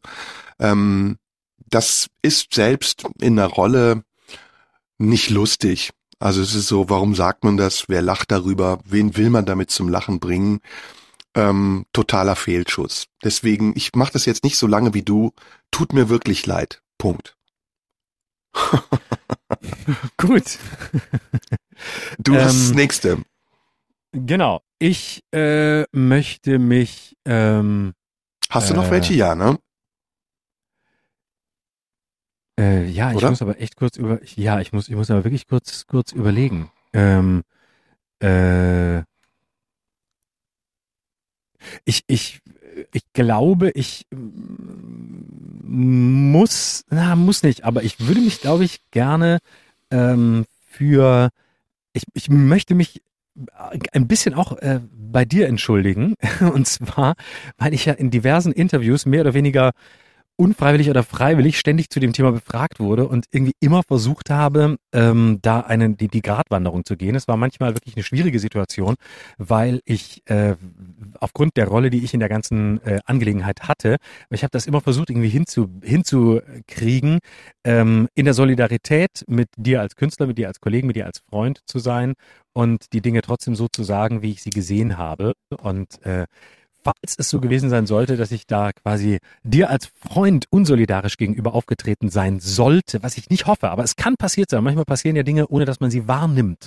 Ähm, dann würde ich mich auch bei dir ähm, dafür entschuldigen, falls das Moment der Entsolidarisierung aufgekommen wäre. Denn wichtig ist auch, man kann sich aufrecht für Dinge entschuldigen, aber das heißt nicht, dass man sich entsolidarisiert. Das ist Mhm. auch ganz entscheidend. Also es ist nicht aufgekommen, aber es stand im Raum. Und äh, danke für die Entschuldigung und deswegen direkt meine Entschuldigung an dich. Ähm, es tut mir wirklich, wirklich, wirklich aufrichtig leid, dass ich dich da so in die Scheiße geritten habe, weil du hast echt ein gutes Jahr, du hast äh, mega Aktionen gemacht und dann äh, trete ich da so von hinten dir in die Knie. Ähm, das hat mir total leid getan und ich bin auch da dir dankbar dafür, dass du das durchgezogen hast. Du hättest mehrfach sagen können, pass auf, Junge, das ist mir hier eine Spur zu hart, äh, will ich nicht mitmachen, mach deinen Scheiß alleine. Und das hast du nicht gemacht und ähm, danke dafür und wirklich eine aufrichtige Entschuldigung dafür, dass ich dich damit in die Scheiße gezogen habe. Danke dir. Fühlt sich gut an, oder? ja, ja. Komm, lass uns gut. noch ein paar. Ich finde es gut. Lass uns ja. noch ein paar. Ja, hast komm, du hast du, wen hast du noch? Ich, ich muss noch, muss noch mal das Jahr Revue passieren lassen. Also ich sag ähm, ganz klar bei Eckart Tolle würde ich mich gerne entschuldigen, weil ich ähm, weil ich das Buch zwar gelesen habe, aber offensichtlich nicht genau und gut genug und weil es gar keine Rolle spielt. Wenn das Buch jemandem gefällt, ist es nicht meine Aufgabe, äh, in der Öffentlichkeit darüber herzuziehen, dass es jemandem gefällt, sondern jeder darf dieses Buch lesen, es darf ihm gefallen, ich darf dazu meine Meinung haben, die habe ich auch und die habe ich auch in unserem Podcast begründet, aber die Art und Weise, wie ich darüber hergezogen habe, die äh, tut mir leid. Okay. Überraschend, ne, dass es so, dass es so mit einem Punkt endet. ja, ähm, ich äh, möchte mich ähm, entschuldigen bei ähm, allen äh, Kolleginnen und Kollegen, die wir irgendwann mal ähm, in so einer halb äh, in, in so einer halb ironischen Art und Weise äh, gedisst haben ohne ja. ihre Namen zu nennen. Schließe ich mich äh, an. Da gab's, da gab's äh, immer mal wieder ähm, Namen, die nicht genannt wurden, aber wo wir sehr weit gegangen sind äh, in der in der Härte des Urteils. Und ähm, da gab's unterschiedliche und äh, das ist ähm, ja das das war manchmal ganz lustig und äh, aber es ist dann trotzdem irgendwie möchte mich bei denen entschuldigen? Ja ja. ja, ja. Und äh, es ist niemand, es ist niemand so scheiße, dass er das äh, verdient hätte, äh, quasi Richtig. erwähnt zu werden, ohne dass der Name genannt wird. So, wenn, dann muss man mit offenem Visier spielen und äh, offen äh, äh, kämpfen, offen sagen, hier der und der aus dem und dem Grund, aber so halb sich da aus der Deckung wagen, aber nicht so richtig und trotzdem so ein bisschen im Schützengraben bleiben und hihihi, äh, dann nochmal irgendwie dagegen schießen und Namen nicht wirklich nennen, aber irgendwie Urteile fällen. Äh, Fände ich umgekehrt, glaube ich, auch ähm, doof, dann lieber offen. Deswegen auch an diese Personen, ähm, die, die dann bestimmte äh, Silben also im Vornamen und bestimmte im Nachnamen hatten. Äh, sorry. Ja, absolut. Schäbig. Ähm, man darf sich nicht schlechter verhalten als andere, finde ich, um, um dann sich gut zu fühlen. Ähm, das ist ein absolut richtiges, richtiges Anliegen, auch dann zu sagen, pass auf, tut uns leid, ähm, weil das mittlerweile so eine Unart ist, auch eben durch Podcasts, dass man in der Öffentlichkeit mit Leuten dreckige Wäsche wäscht, mit denen man eigentlich persönlich sprechen müsste. Und das ist zum Beispiel für mich auch ein Vorsatz und ein Wunsch. Wir sind ja eigentlich schon fast in so einem ähm, in so einem Fahrwasser von Vorsätzen, in dem wir uns jetzt mal entschuldigen für alles, was wir im letzten Jahr gesagt haben und es vielleicht im nächsten Jahr besser machen wollen. Es ist eine Unart auch mittlerweile, dass Leute dann dreckige Wäsche waschen in so Podcasts und das dann so hin und her gespielt wird und das eigentlich ähm, dem Niveau, das diese Menschen haben, die da besser miteinander umgehen könnten, überhaupt nicht gerecht wird. Also das ist wirklich äh, absolutes ähm, Gossenniveau, was man dann eingeht. Und ich finde, das haben wir nicht nötig und deswegen finde ich das total richtig. Ich würde mich gerne ähm, bei allen Menschen, die äh, Vitamin D und Omega-3-Fettsäuren nehmen, entschuldigen. Äh, Meine Mutter ich würde aber gerne, freuen. ja, ich würde gerne erklären, warum ich überhaupt diesen Angriff gestartet habe, mal abgesehen davon, dass ich an dem Tag vielleicht einen, einen persönlichen Grund oder eine Motivation oder schlechte Laune hatte. Ähm, ich habe nämlich selbst Vitamin D irgendwann mal genommen ähm, auf Anraten eines Arztes hin und habe mich dann damit beschäftigt, ein bisschen, nicht gründlich, aber ähm, Vitamin D ähm, hat auch wirklich üble Nebenwirkungen und die hatte ich dann. Also ich habe so ein ganz schlimmes Augenzucken bekommen ähm, und auch auch so ein paar andere Nebenwirkungen, die sehr sehr unangenehm waren. Und deswegen ähm, finde ich das uneingeschränkte Empfehlen hoher Dosen von Vitamin D ein bisschen fragwürdig. Also das ist sozusagen meine, meine, jetzt meine sachliche Kritik daran. Aber Es hat natürlich auch viele Vorteile, die man nicht ähm, unterschätzen darf. Und deswegen auch da eine aufrichtige Entschuldigung an allen, an alle, die das nehmen. Nehmt es bitte vorsichtig, das wäre mein Ratschlag. Und informiert euch über die Nebenwirkungen und auch alle anderen ähm, Substanzen, also jetzt keine Drogen, aber ähm, Vitamine oder sonst was man nimmt, sollte man mit Vorsicht nehmen. Aber es hat sicher auch sehr viele nützliche Seiten und es ist nicht meine Aufgabe, darüber zu urteilen, ob das richtig oder falsch ist. Deswegen auch hier dafür eine Entschuldigung. Ja, es gibt tatsächlich, glaube ich, äh, ich habe von einem Arzt tatsächlich gehört, dass ähm, in, in gut dosiert Vitamin D sogar eine gewisse vorbeugende Maßnahme gegen Corona hat. Ist mittlerweile sogar ja. kann man. Ja, aber es wird ja in hohen Dosen genommen. Also ich habe eine 40.000er ja, ja. Dosis bekommen, was viel zu hoch ist. Und ähm, ja. aber ich glaube, viele Dinge, die man in hohen Dosen nimmt, können schädlich sein. Deswegen war mein Urteil da sehr oberflächlich und vollkommen äh, überzogen. Aber das ist jetzt nur eine Sache. Wir haben ja noch ein paar. Hast du noch ein paar? Ich habe, ja, ich habe, ähm, äh, und zwar ist mir das in der Corona-Zeit besonders aufgefallen. Ähm, ich möchte mich bei, den Leuten entschuldigen, ähm, die ich so, ähm, und zwar äh, es sind keine, keine, keine konkreten Personen, aber in der Zeit vor Corona, als das Leben noch sozusagen normal war, hatte ich ganz oft das Gefühl, ähm, boah, das ist alles hier, ähm, das ist alles ein Maß an Bewegung, das ist alles zu viel. Und äh, ich habe mich selber tatsächlich ähm, oft, wenn ich unterwegs war, ähm, äh, in dieser Zeit vorher oft äh, so ein bisschen am Limit gefühlt ähm, und war gestresst vom Reisen und fand das ganz schrecklich zum Teil. Ich habe abends die Shows immer genossen, aber und sehr gern gespielt, aber tagsüber dieses Reisen, dieses Unterwegssein. Ich, und ich habe gemerkt, dass ich eine ungeheure Ungeduld an den Tag gelegt habe und auch sowas ähm, latent innerlich aggressiv Robustes. Und äh, äh, oder so eine, ja, wie soll ich sagen? Also Beispiel äh, Treppe, Treppe im, im, in irgendeinem Bahnhof, ähm, Rolltreppe, ähm, ich unterwegs und vor mir fünf Leute, die ihren Koffer neben sich stellen und ähm, die linke Seite blockieren, wo ich schnell runter muss, weil ich wie immer zu spät bin und äh, eigentlich den Zug kriegen muss.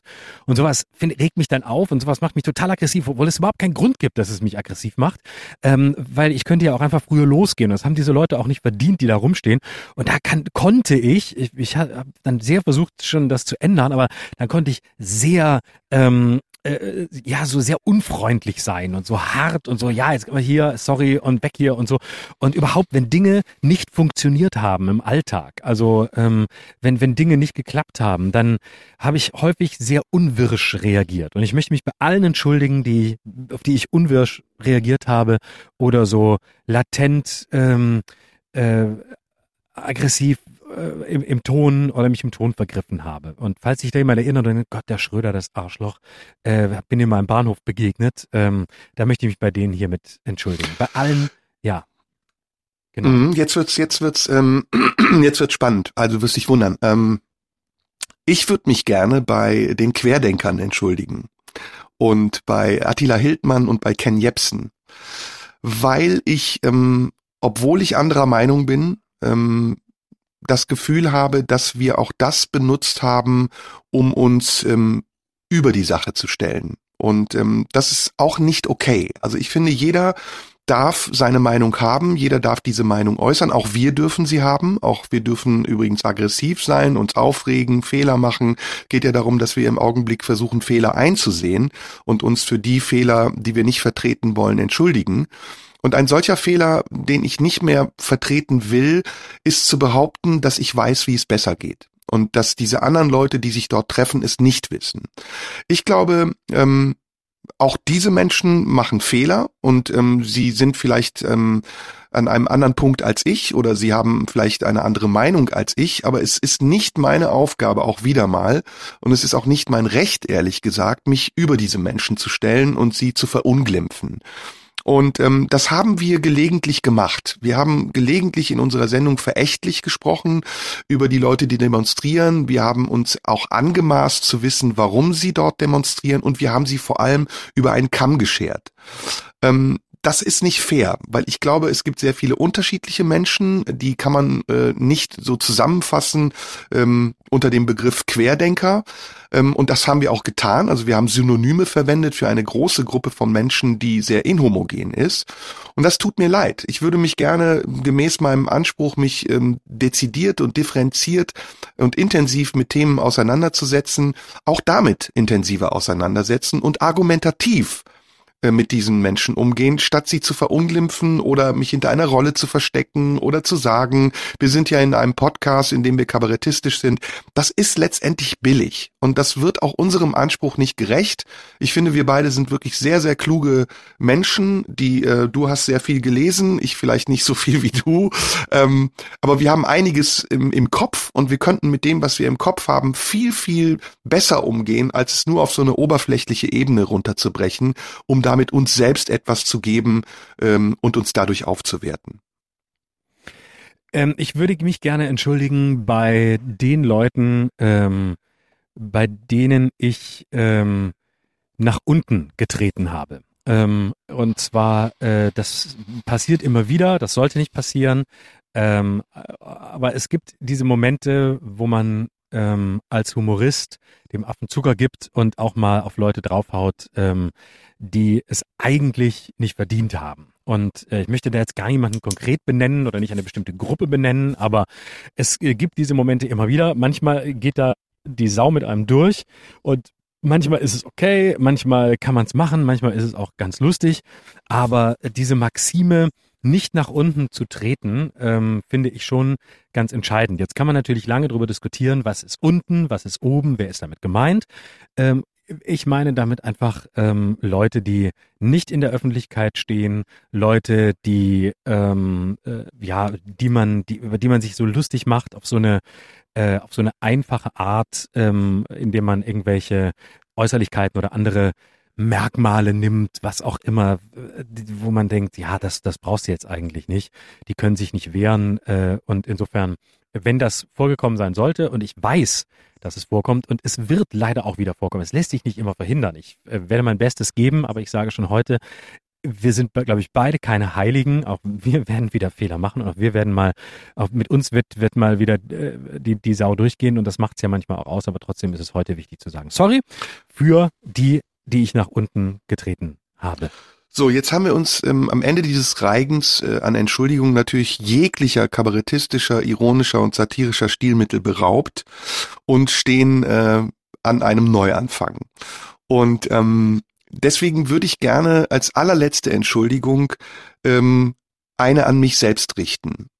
Und ähm, mich bei mir dafür entschuldigen, dass ich ähm, manchmal Momente habe, in denen vielleicht ähm, der Gaul mit mir durchgeht und in denen meine Spielfreude mich übermannt und ich ähm, vergesse, welche Verantwortung ich auch in diesen Momenten habe.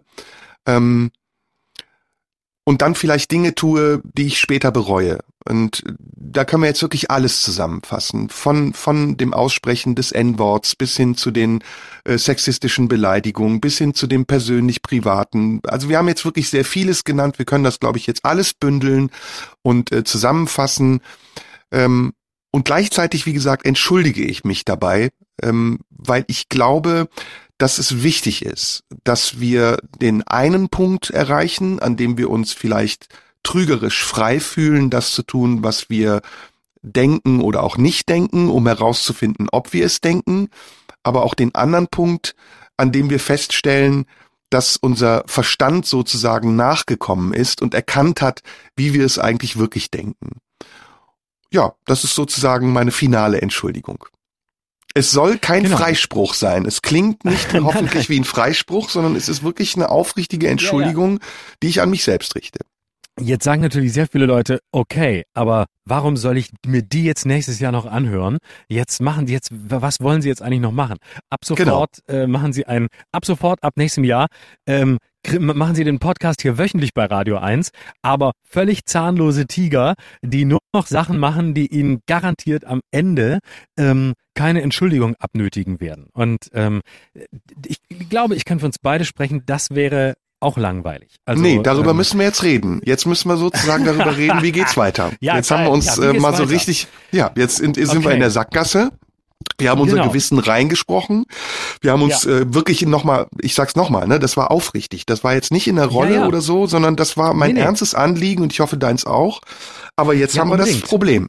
Jetzt haben wir das, das Problem. heißt, jetzt müssen wir uns natürlich fragen, was machen wir jetzt? Also wir sind wir jetzt in der, wie in der katholischen Kirche, haben wir jetzt Buße getan und jetzt kann wieder rumgebumst werden und auf die Kacke gehauen werden, weil ähm, jetzt ist ja quasi, hat man sich entschuldigt, ist rein oder ähm, kommt jetzt quasi das protestantische Ethos durch und ab jetzt wird nur noch hart gearbeitet und ähm, brav äh, jede Woche ein, ein Podcast abgeliefert, der garantiert keinem wehtut und bei dem wir nach 1.30 spätestens sagen Guten Morgen und äh, hören Sie jetzt vielleicht nochmal einen schönen Hit zwischendurch. Wir haben ihn nicht dabei, aber haben Sie Spaß und wir sind gleich wieder da und dann kommt auch Phil Collins vielleicht vorbei. Wie wär's, wenn wir unser Schicksal in die Hände unserer Zuhörer legen und ähm, ein bisschen es auch davon abhängig machen, ob unsere Entschuldigungen angenommen werden. Also abhängig nicht, wir brauchen die angenommene Entschuldigung nicht, um uns zu entschuldigen, aber es könnte ja für uns richtungsweisend sein, wenn die Menschen zum Beispiel in den Kommentaren, hier auf Facebook, äh, glaube ich, kann man nicht kommentieren, man kann uns aber Briefe schreiben an die Marlene Dietrich Allee 20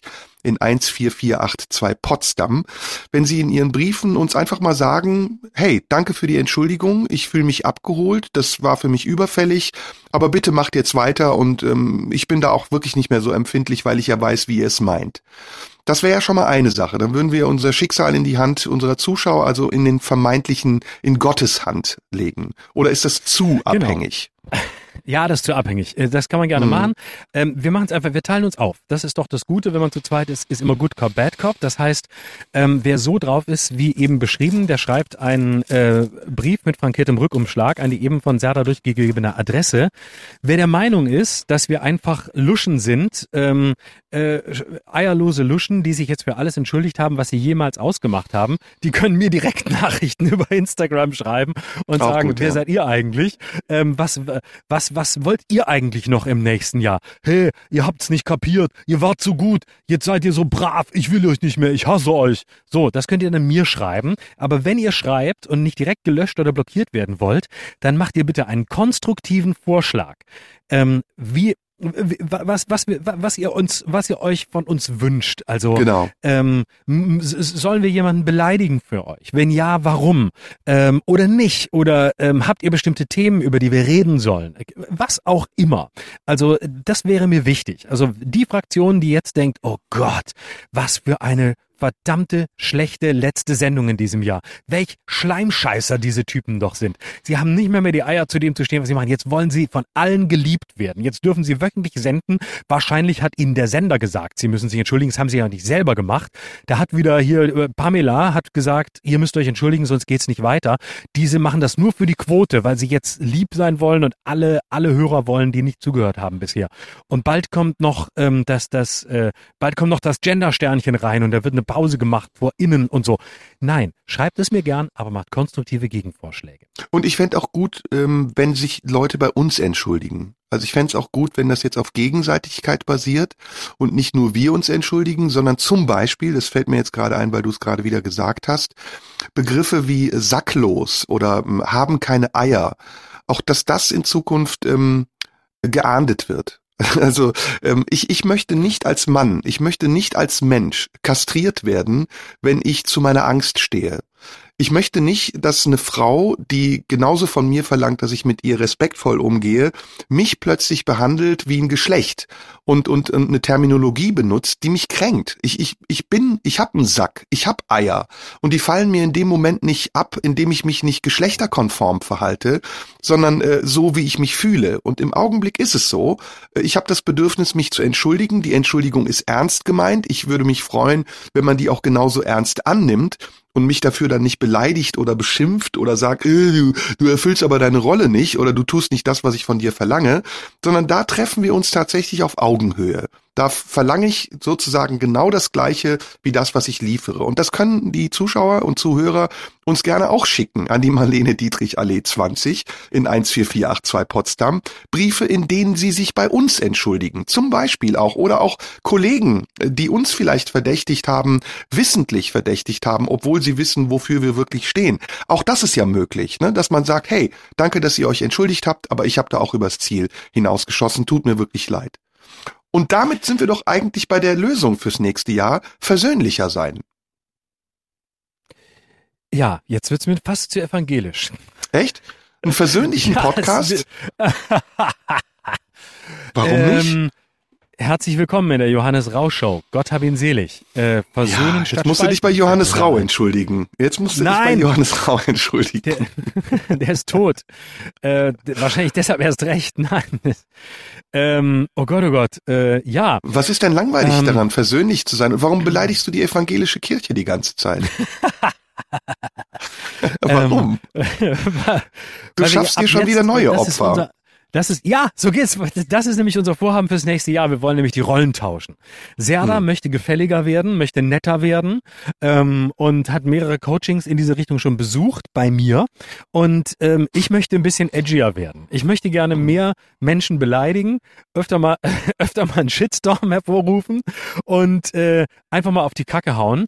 Und, Aber warum musst ähm, du das ähm, sofort werten und einordnen? Warum ist es jetzt edgy und ich bin gefällig? Also das ist doch, äh, ist doch eine Wertung. Ist doch gar nicht Absolut. so. Absolut. Doch, doch, es ist wichtig. Ich muss den wertenden Teil ja jetzt übernehmen, wenn ich edgier werden soll. Hm. Ich würde auch gerne. Warum musst du das denn? Warum ich, musst ich du das. das denn? Was treibt dich denn? Das hat uns Pamela vor, vorgeschrieben, das weißt du doch. Das war das, was wir am Ende noch sagen wollten. Das kommt von Pamela, dass wir die Zukunft jetzt, dass wir in Zukunft. Wir haben, wie gesagt, wir haben, wir haben Mediencoaching besucht, da hat man gesagt, öfter mal die Rollen tauschen. Einfach mal überraschend sein und ähm, mal die, die Gegen, probier doch mal die Gegenposition aus. Probier oder glaubst den, du, probier doch mal das aus, was der andere gemacht hat. Oder glaubst du, wir müssen uns mal Gedanken darüber machen, woher das Böse in uns kommt? Das können wir natürlich auch machen, ja. Das Aha. ist ein großes Thema. Das würde ich gerne auch noch machen. öffnen gerade. Woher kommt das Böse in dir? Ähm, da müssen wir natürlich erstmal über den Begriff des Bösen reden. Oh, da haben wir schon schöne Themen fürs, äh, fürs fürs nächste Jahr. Ähm, mhm. Das Böse in mir kommt. Ähm, äh, Gibt es das Böse sagen, in dir? Ähm, nee, ich glaube nicht. Ich, da ich den Begriff des Bösen schon äh, sehr schwierig bis abzulehnen äh, finde, würde ich natürlich sagen, es gibt das Böse in mir nicht. Es gibt äh, ähm, es gibt eine eine hm, vielleicht eine, es gibt eine dunkle Seite, ähm, es gibt eine abgründige Seite, es gibt eine Seite, die ähm, eine Lust empfindet, ähm, Grenzen auszuloten, das alles gibt's. Aber ob das eine böse Seite ist, da wäre ich also sehr, sehr, sehr zurückhaltend und würde immer dafür plädieren, von diesen erst zunächst mal von diesen Begriffen wegzukommen. Klingt jetzt vielleicht ein bisschen, klingt jetzt vielleicht ein bisschen kleinteilig und besserwisserisch, aber ich glaube tatsächlich, dass wir mit einer gewissen Genauigkeit in der Sprache viel erreichen. Und ähm, das Böse ist letztlich der Begriff von Fundamentalisten. Und es ist der Begriff von, von Leuten, die keine Argumente haben und die Graubereiche und Zwischentöne nicht aushalten und deswegen permanent das Böse ähm, äh, brauchen. Also George W. Bush hat es ja mit der Achse des Bösen.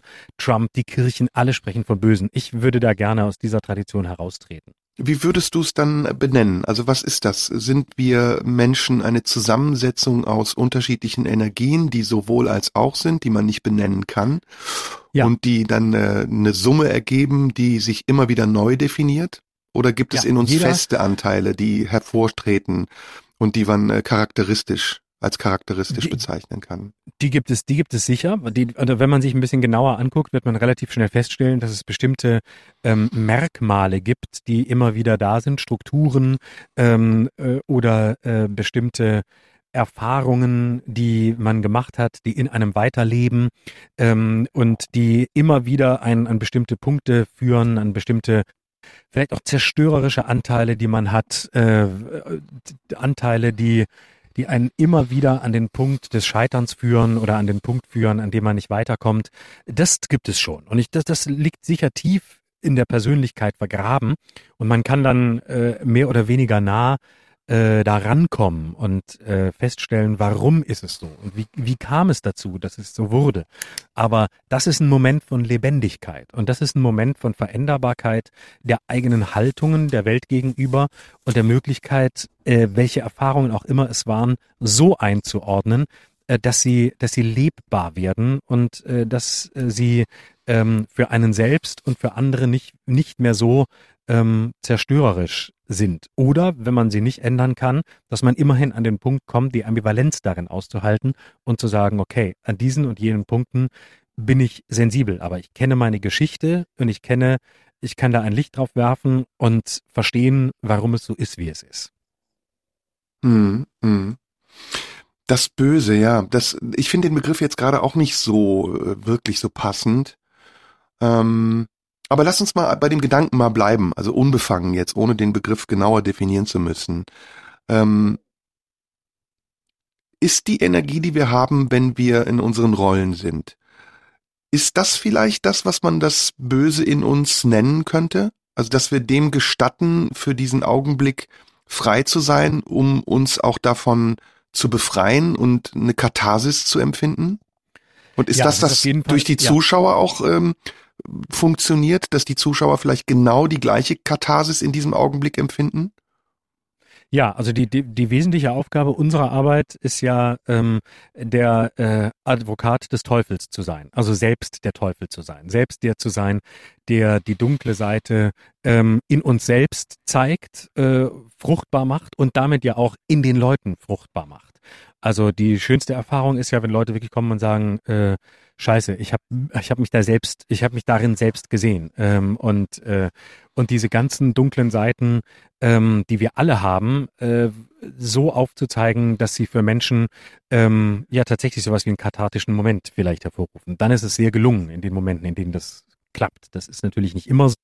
Aber das wäre schon ein Anspruch. Und da ist die Kunstwelt natürlich eine wunderbare, ähm, um, äh, um, um das alles zu leben, um genau darin provokativ zu sein und darin ähm, gegen das Publikum zu arbeiten, mit ihm zu arbeiten, das ist ja der, der völlig freie Raum, in dem man äh, äh, verführerisch sein kann. Äh, das, das ist äh, identifizierbar wird, äh, die Menschen ranholt, wieder von sich stößt. Aber das ist ein sehr, eine sehr spielerische Energie, die genau diese dunkle Seite versucht, ähm, im Kunstraum produktiv zu wenden. Jetzt sagst du was ganz Wichtiges aus meiner Sicht und es ist gut, dass du diese Überleitung baust. Ähm, wir waren eben ja an einem Punkt angekommen, an dem wir naturalistisch waren. Also wir haben versucht, ähm, die Realität, die wir wahrnehmen, in einer möglichst ähm, getreuen Art und Weise in die Kunst zu transportieren, um uns vielleicht auch von der Schuld zu befreien, die in dem Moment entsteht, indem wir die Realität auf eine andere Art und Weise wiedergeben, als sie ist. Ähm, durch Projektion, durch Veränderung, durch künstlerische Veränderung. Jetzt ist aber ein ganz wichtiger Punkt, ähm, der uns ja sozusagen trennt von allen anderen Leuten, die Podcasts machen oder von vielen anderen Leuten, dass wir hier als Künstler sind und dass wir den Podcast als Teil unserer künstlerischen Auseinandersetzung betrachten.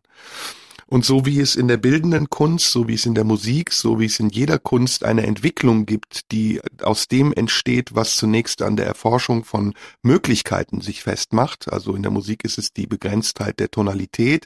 In der ähm, Malerei ist vielleicht äh, die, ähm, die Frage danach, wie figurativ oder äh, mit welchen Farben man malt. Also so wie das in jeder Kunstform ist, bedingt auch in äh, unserer künstlerischen Auseinandersetzung, bedingt diese Auseinandersetzung eine Entwicklung. Also ein Weg von Traditionen, ein, ein Weggehen von Konventionen und ein sich öffnen dem, ähm, dem Risiko, dem Unkonventionellen und auch ähm, das bewusste Eingehen von Situationen und Momenten und von sprachlichen Elementen, die missverstanden werden können. Die Frage ist, und deswegen finde ich eigentlich diese Introspektive, die wir gerade wagen, sehr wichtig, ähm, ab wann repräsentieren wir uns nicht mehr und das, was wir verkörpern wollen? Ab wann verlassen und verraten wir uns eigentlich um des Experiments willen. Und ist das dann noch Kunst, die wir machen, oder ist es Therapie? Ist es etwas, was wir mit uns selbst ausmachen müssten, ohne dass uns Leute dabei zuhören? Oder müssen wir das gerade vor den Leuten ausmachen, um sie daran zu beteiligen und vielleicht wieder eine neue künstlerische Ebene der Identifikation herstellen zu können? Spontan würde ich sagen, es geht um Letzteres. Es geht schon darum, ähm, da eine dieses Werkstattgespräch zu führen und diesen Raum der Werkstatt auch bis zu einem gewissen Punkt ähm, äh, zu öffnen. Ich finde das, äh, ich finde das essentiell. Und dafür ist natürlich Podcast auch ein sehr, ein sehr gutes, gutes Medium. Man kann natürlich dann schnell den Vorwurf haben, ja, das ist ja alles nur selbstreferenziell. Aber ähm, ich denke das nicht. Ich denke, dass darin immer, wie bei, bei jeder bei jeder Kunstform immer auch ein Strahlen liegt, das auf ganz viele andere Bereiche ähm, äh, wirkt und äh, nicht nur eine Selbstbeschreibung äh, bleibt. Und solange es dieses Kriterium erfüllt, also über die reine Selbstbespiegelung hinausgeht oder der Anspruch da ist, ist das ein, ist das ein legitimes, ist das ein legitimes Unterfangen. Und ähm, natürlich ist auch die Provokation um der Provokation willen, also quasi der Selbstverrat der Figur, ähm, um der Provokation willen bleib, bleibt natürlich Kunst, keine Frage. Man kann dann darüber streiten, ob es dann vielleicht schlechte Kunst ist, weil äh, es einfach nur um ein, ein Prinzip ging, äh, das sich selbst ähm, erfüllen sollte. Und um eine Provokation, die ähm, eigentlich nichts sonst erfüllt außer der Provokation.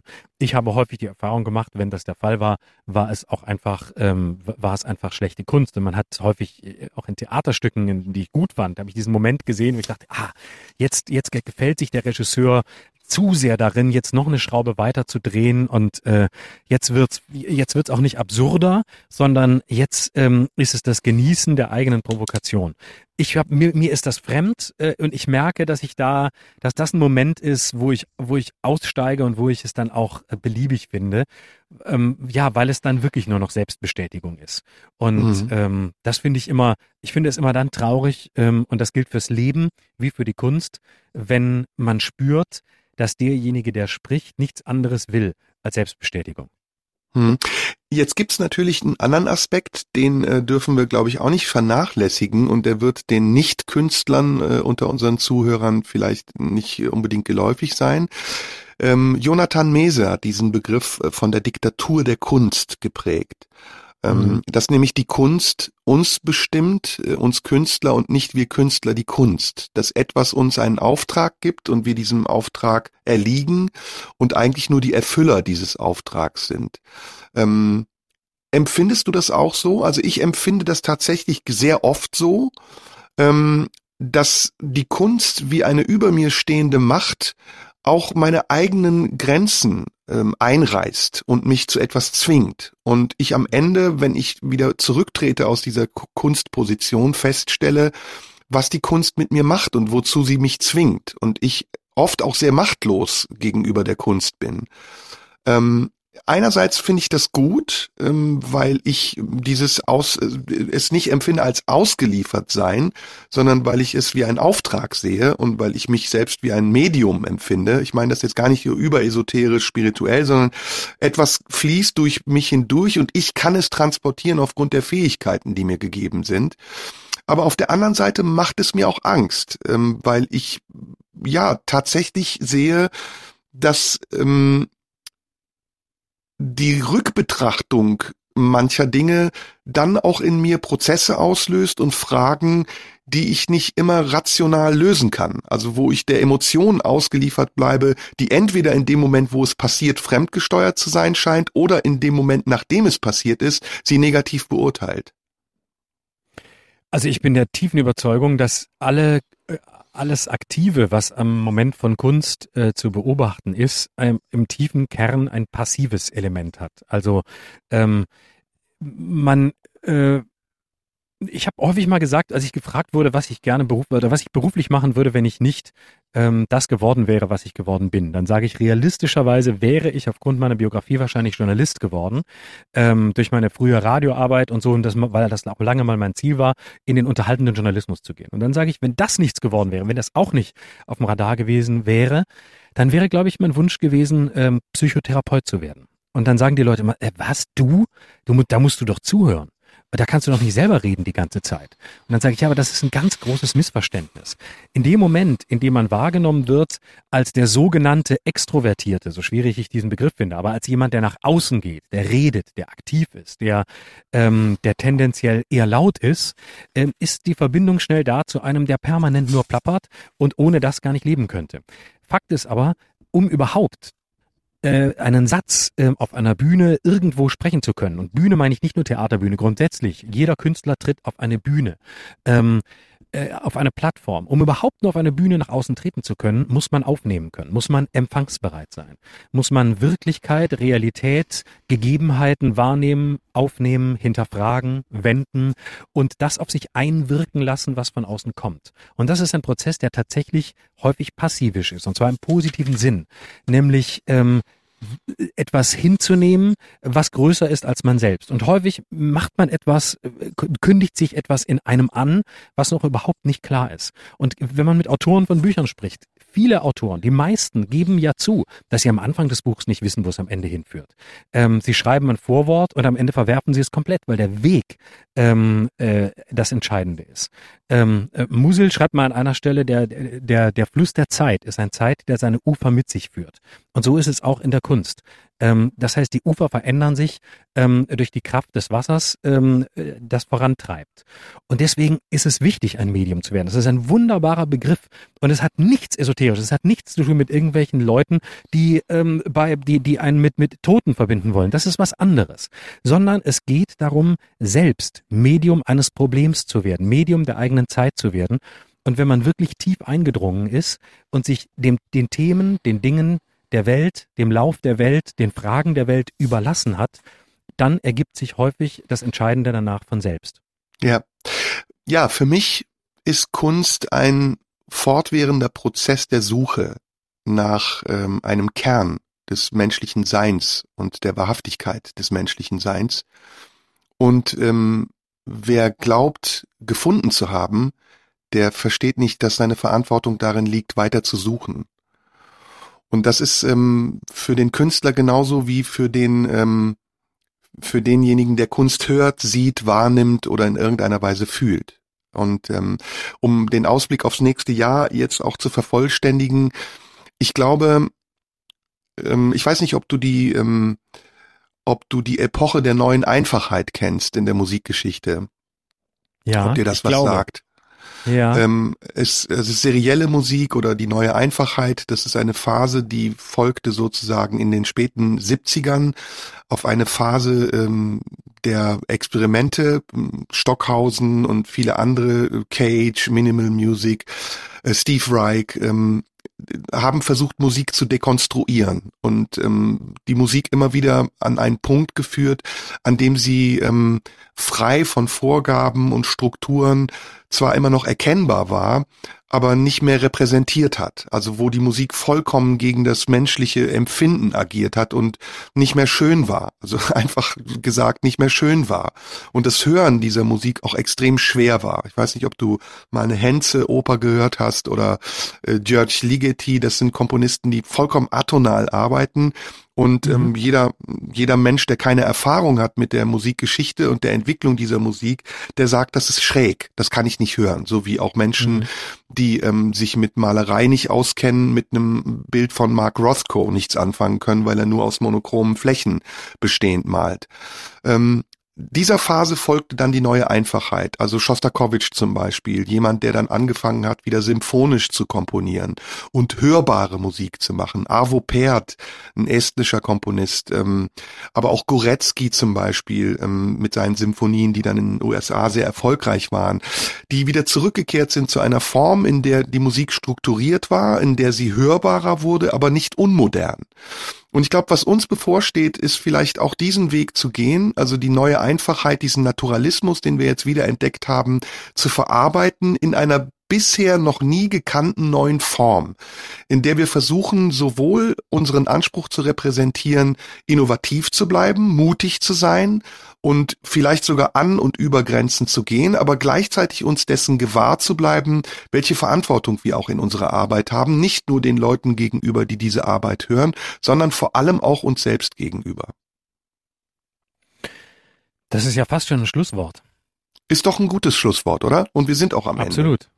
Ja. Am Ende eines turbulenten ähm, Jahres, in dem wir beide ja. uns äh, einiges ähm, geleistet haben, aber auch indem wir beide uns kennengelernt haben. Ja, absolut. Ne? Ja, und äh, indem wir äh, diesen wunderbaren Podcast hier machen dürfen und ja. ähm, den wir im kommenden Jahr ne, jede Woche machen dürfen, auch dank der vielen Hörer, die offenbar ähm, irgendwie auch Lust haben, daran teilzunehmen, teilzuhaben und ähm, ja, sich darin wiederfinden oder auch gerade nicht wiederfinden und ähm, die sich irgendwie über das freuen, was wir hier so, was wir hier so reden jede Woche und das ist auch ja. schön. Und da möchte ich mich nicht entschuldigen, sondern bedanken bei ja. all den Hörerinnen und Hörern, die, ähm, die dabei sind, regelmäßig immer wieder zwischendurch und die das hoffentlich auch im nächsten Jahr bleiben und äh, noch mehr Leuten Bescheid sagen, dass es uns, dass es uns gibt und äh, dass hier, ähm, dass das hier kein Podcast ist, der die Welt beleidigen will. Nee. Und wenn man uns schreiben will, dann wie gesagt an die Marlene Dietrich Allee 20 in 14482 Potsdam. Jeder von uns hat auch eine Website, da kann man dann seine Beschwerdebriefe hinschreiben. Und Florian, mir bleibt nichts anderes übrig, als auch dir zu danken und zu sagen, dass mir das wirklich großen Spaß macht, dass ich diese Reise, die wir hier machen, sehr genieße, mit allen Höhen und Tiefen, dass du ähm, ein aufregender, anregender und ähm, überraschend aufmerksamer Gesprächspartner bist. Nicht, weil ich dich für unaufmerksam gehalten habe, sondern weil es mich auch immer wieder überrascht, wie viel du weißt, woher du dieses Wissen holst, wie schnell du irgendwelche Zitate aus der Tasche ziehst. Und ähm, ich wünsche dir, dass du für die letzten Tage des Jahres noch eine entspannte Zeit hast, dass du gut ins neue Jahr kommst und wir uns dann froh und munter hier wieder hören und bald auch wieder sehen. Ja, ich freue mich sehr drauf. Äh, ich glaube, am 11. Januar sind wir wieder da. Das war's. Dann würde ich sagen, das allen war's. einen guten Rutsch. Ja, und einen guten und, Start ins neue Jahr 2021. Genau. Dann bis äh, zum 11. Januar. Bis in zwei Wochen. Tschüss. Ja, und danke. tschüss. Das war Schröder und Sumunju. Der Radio 1 Podcast. Nachschub gibt's in zwei Wochen.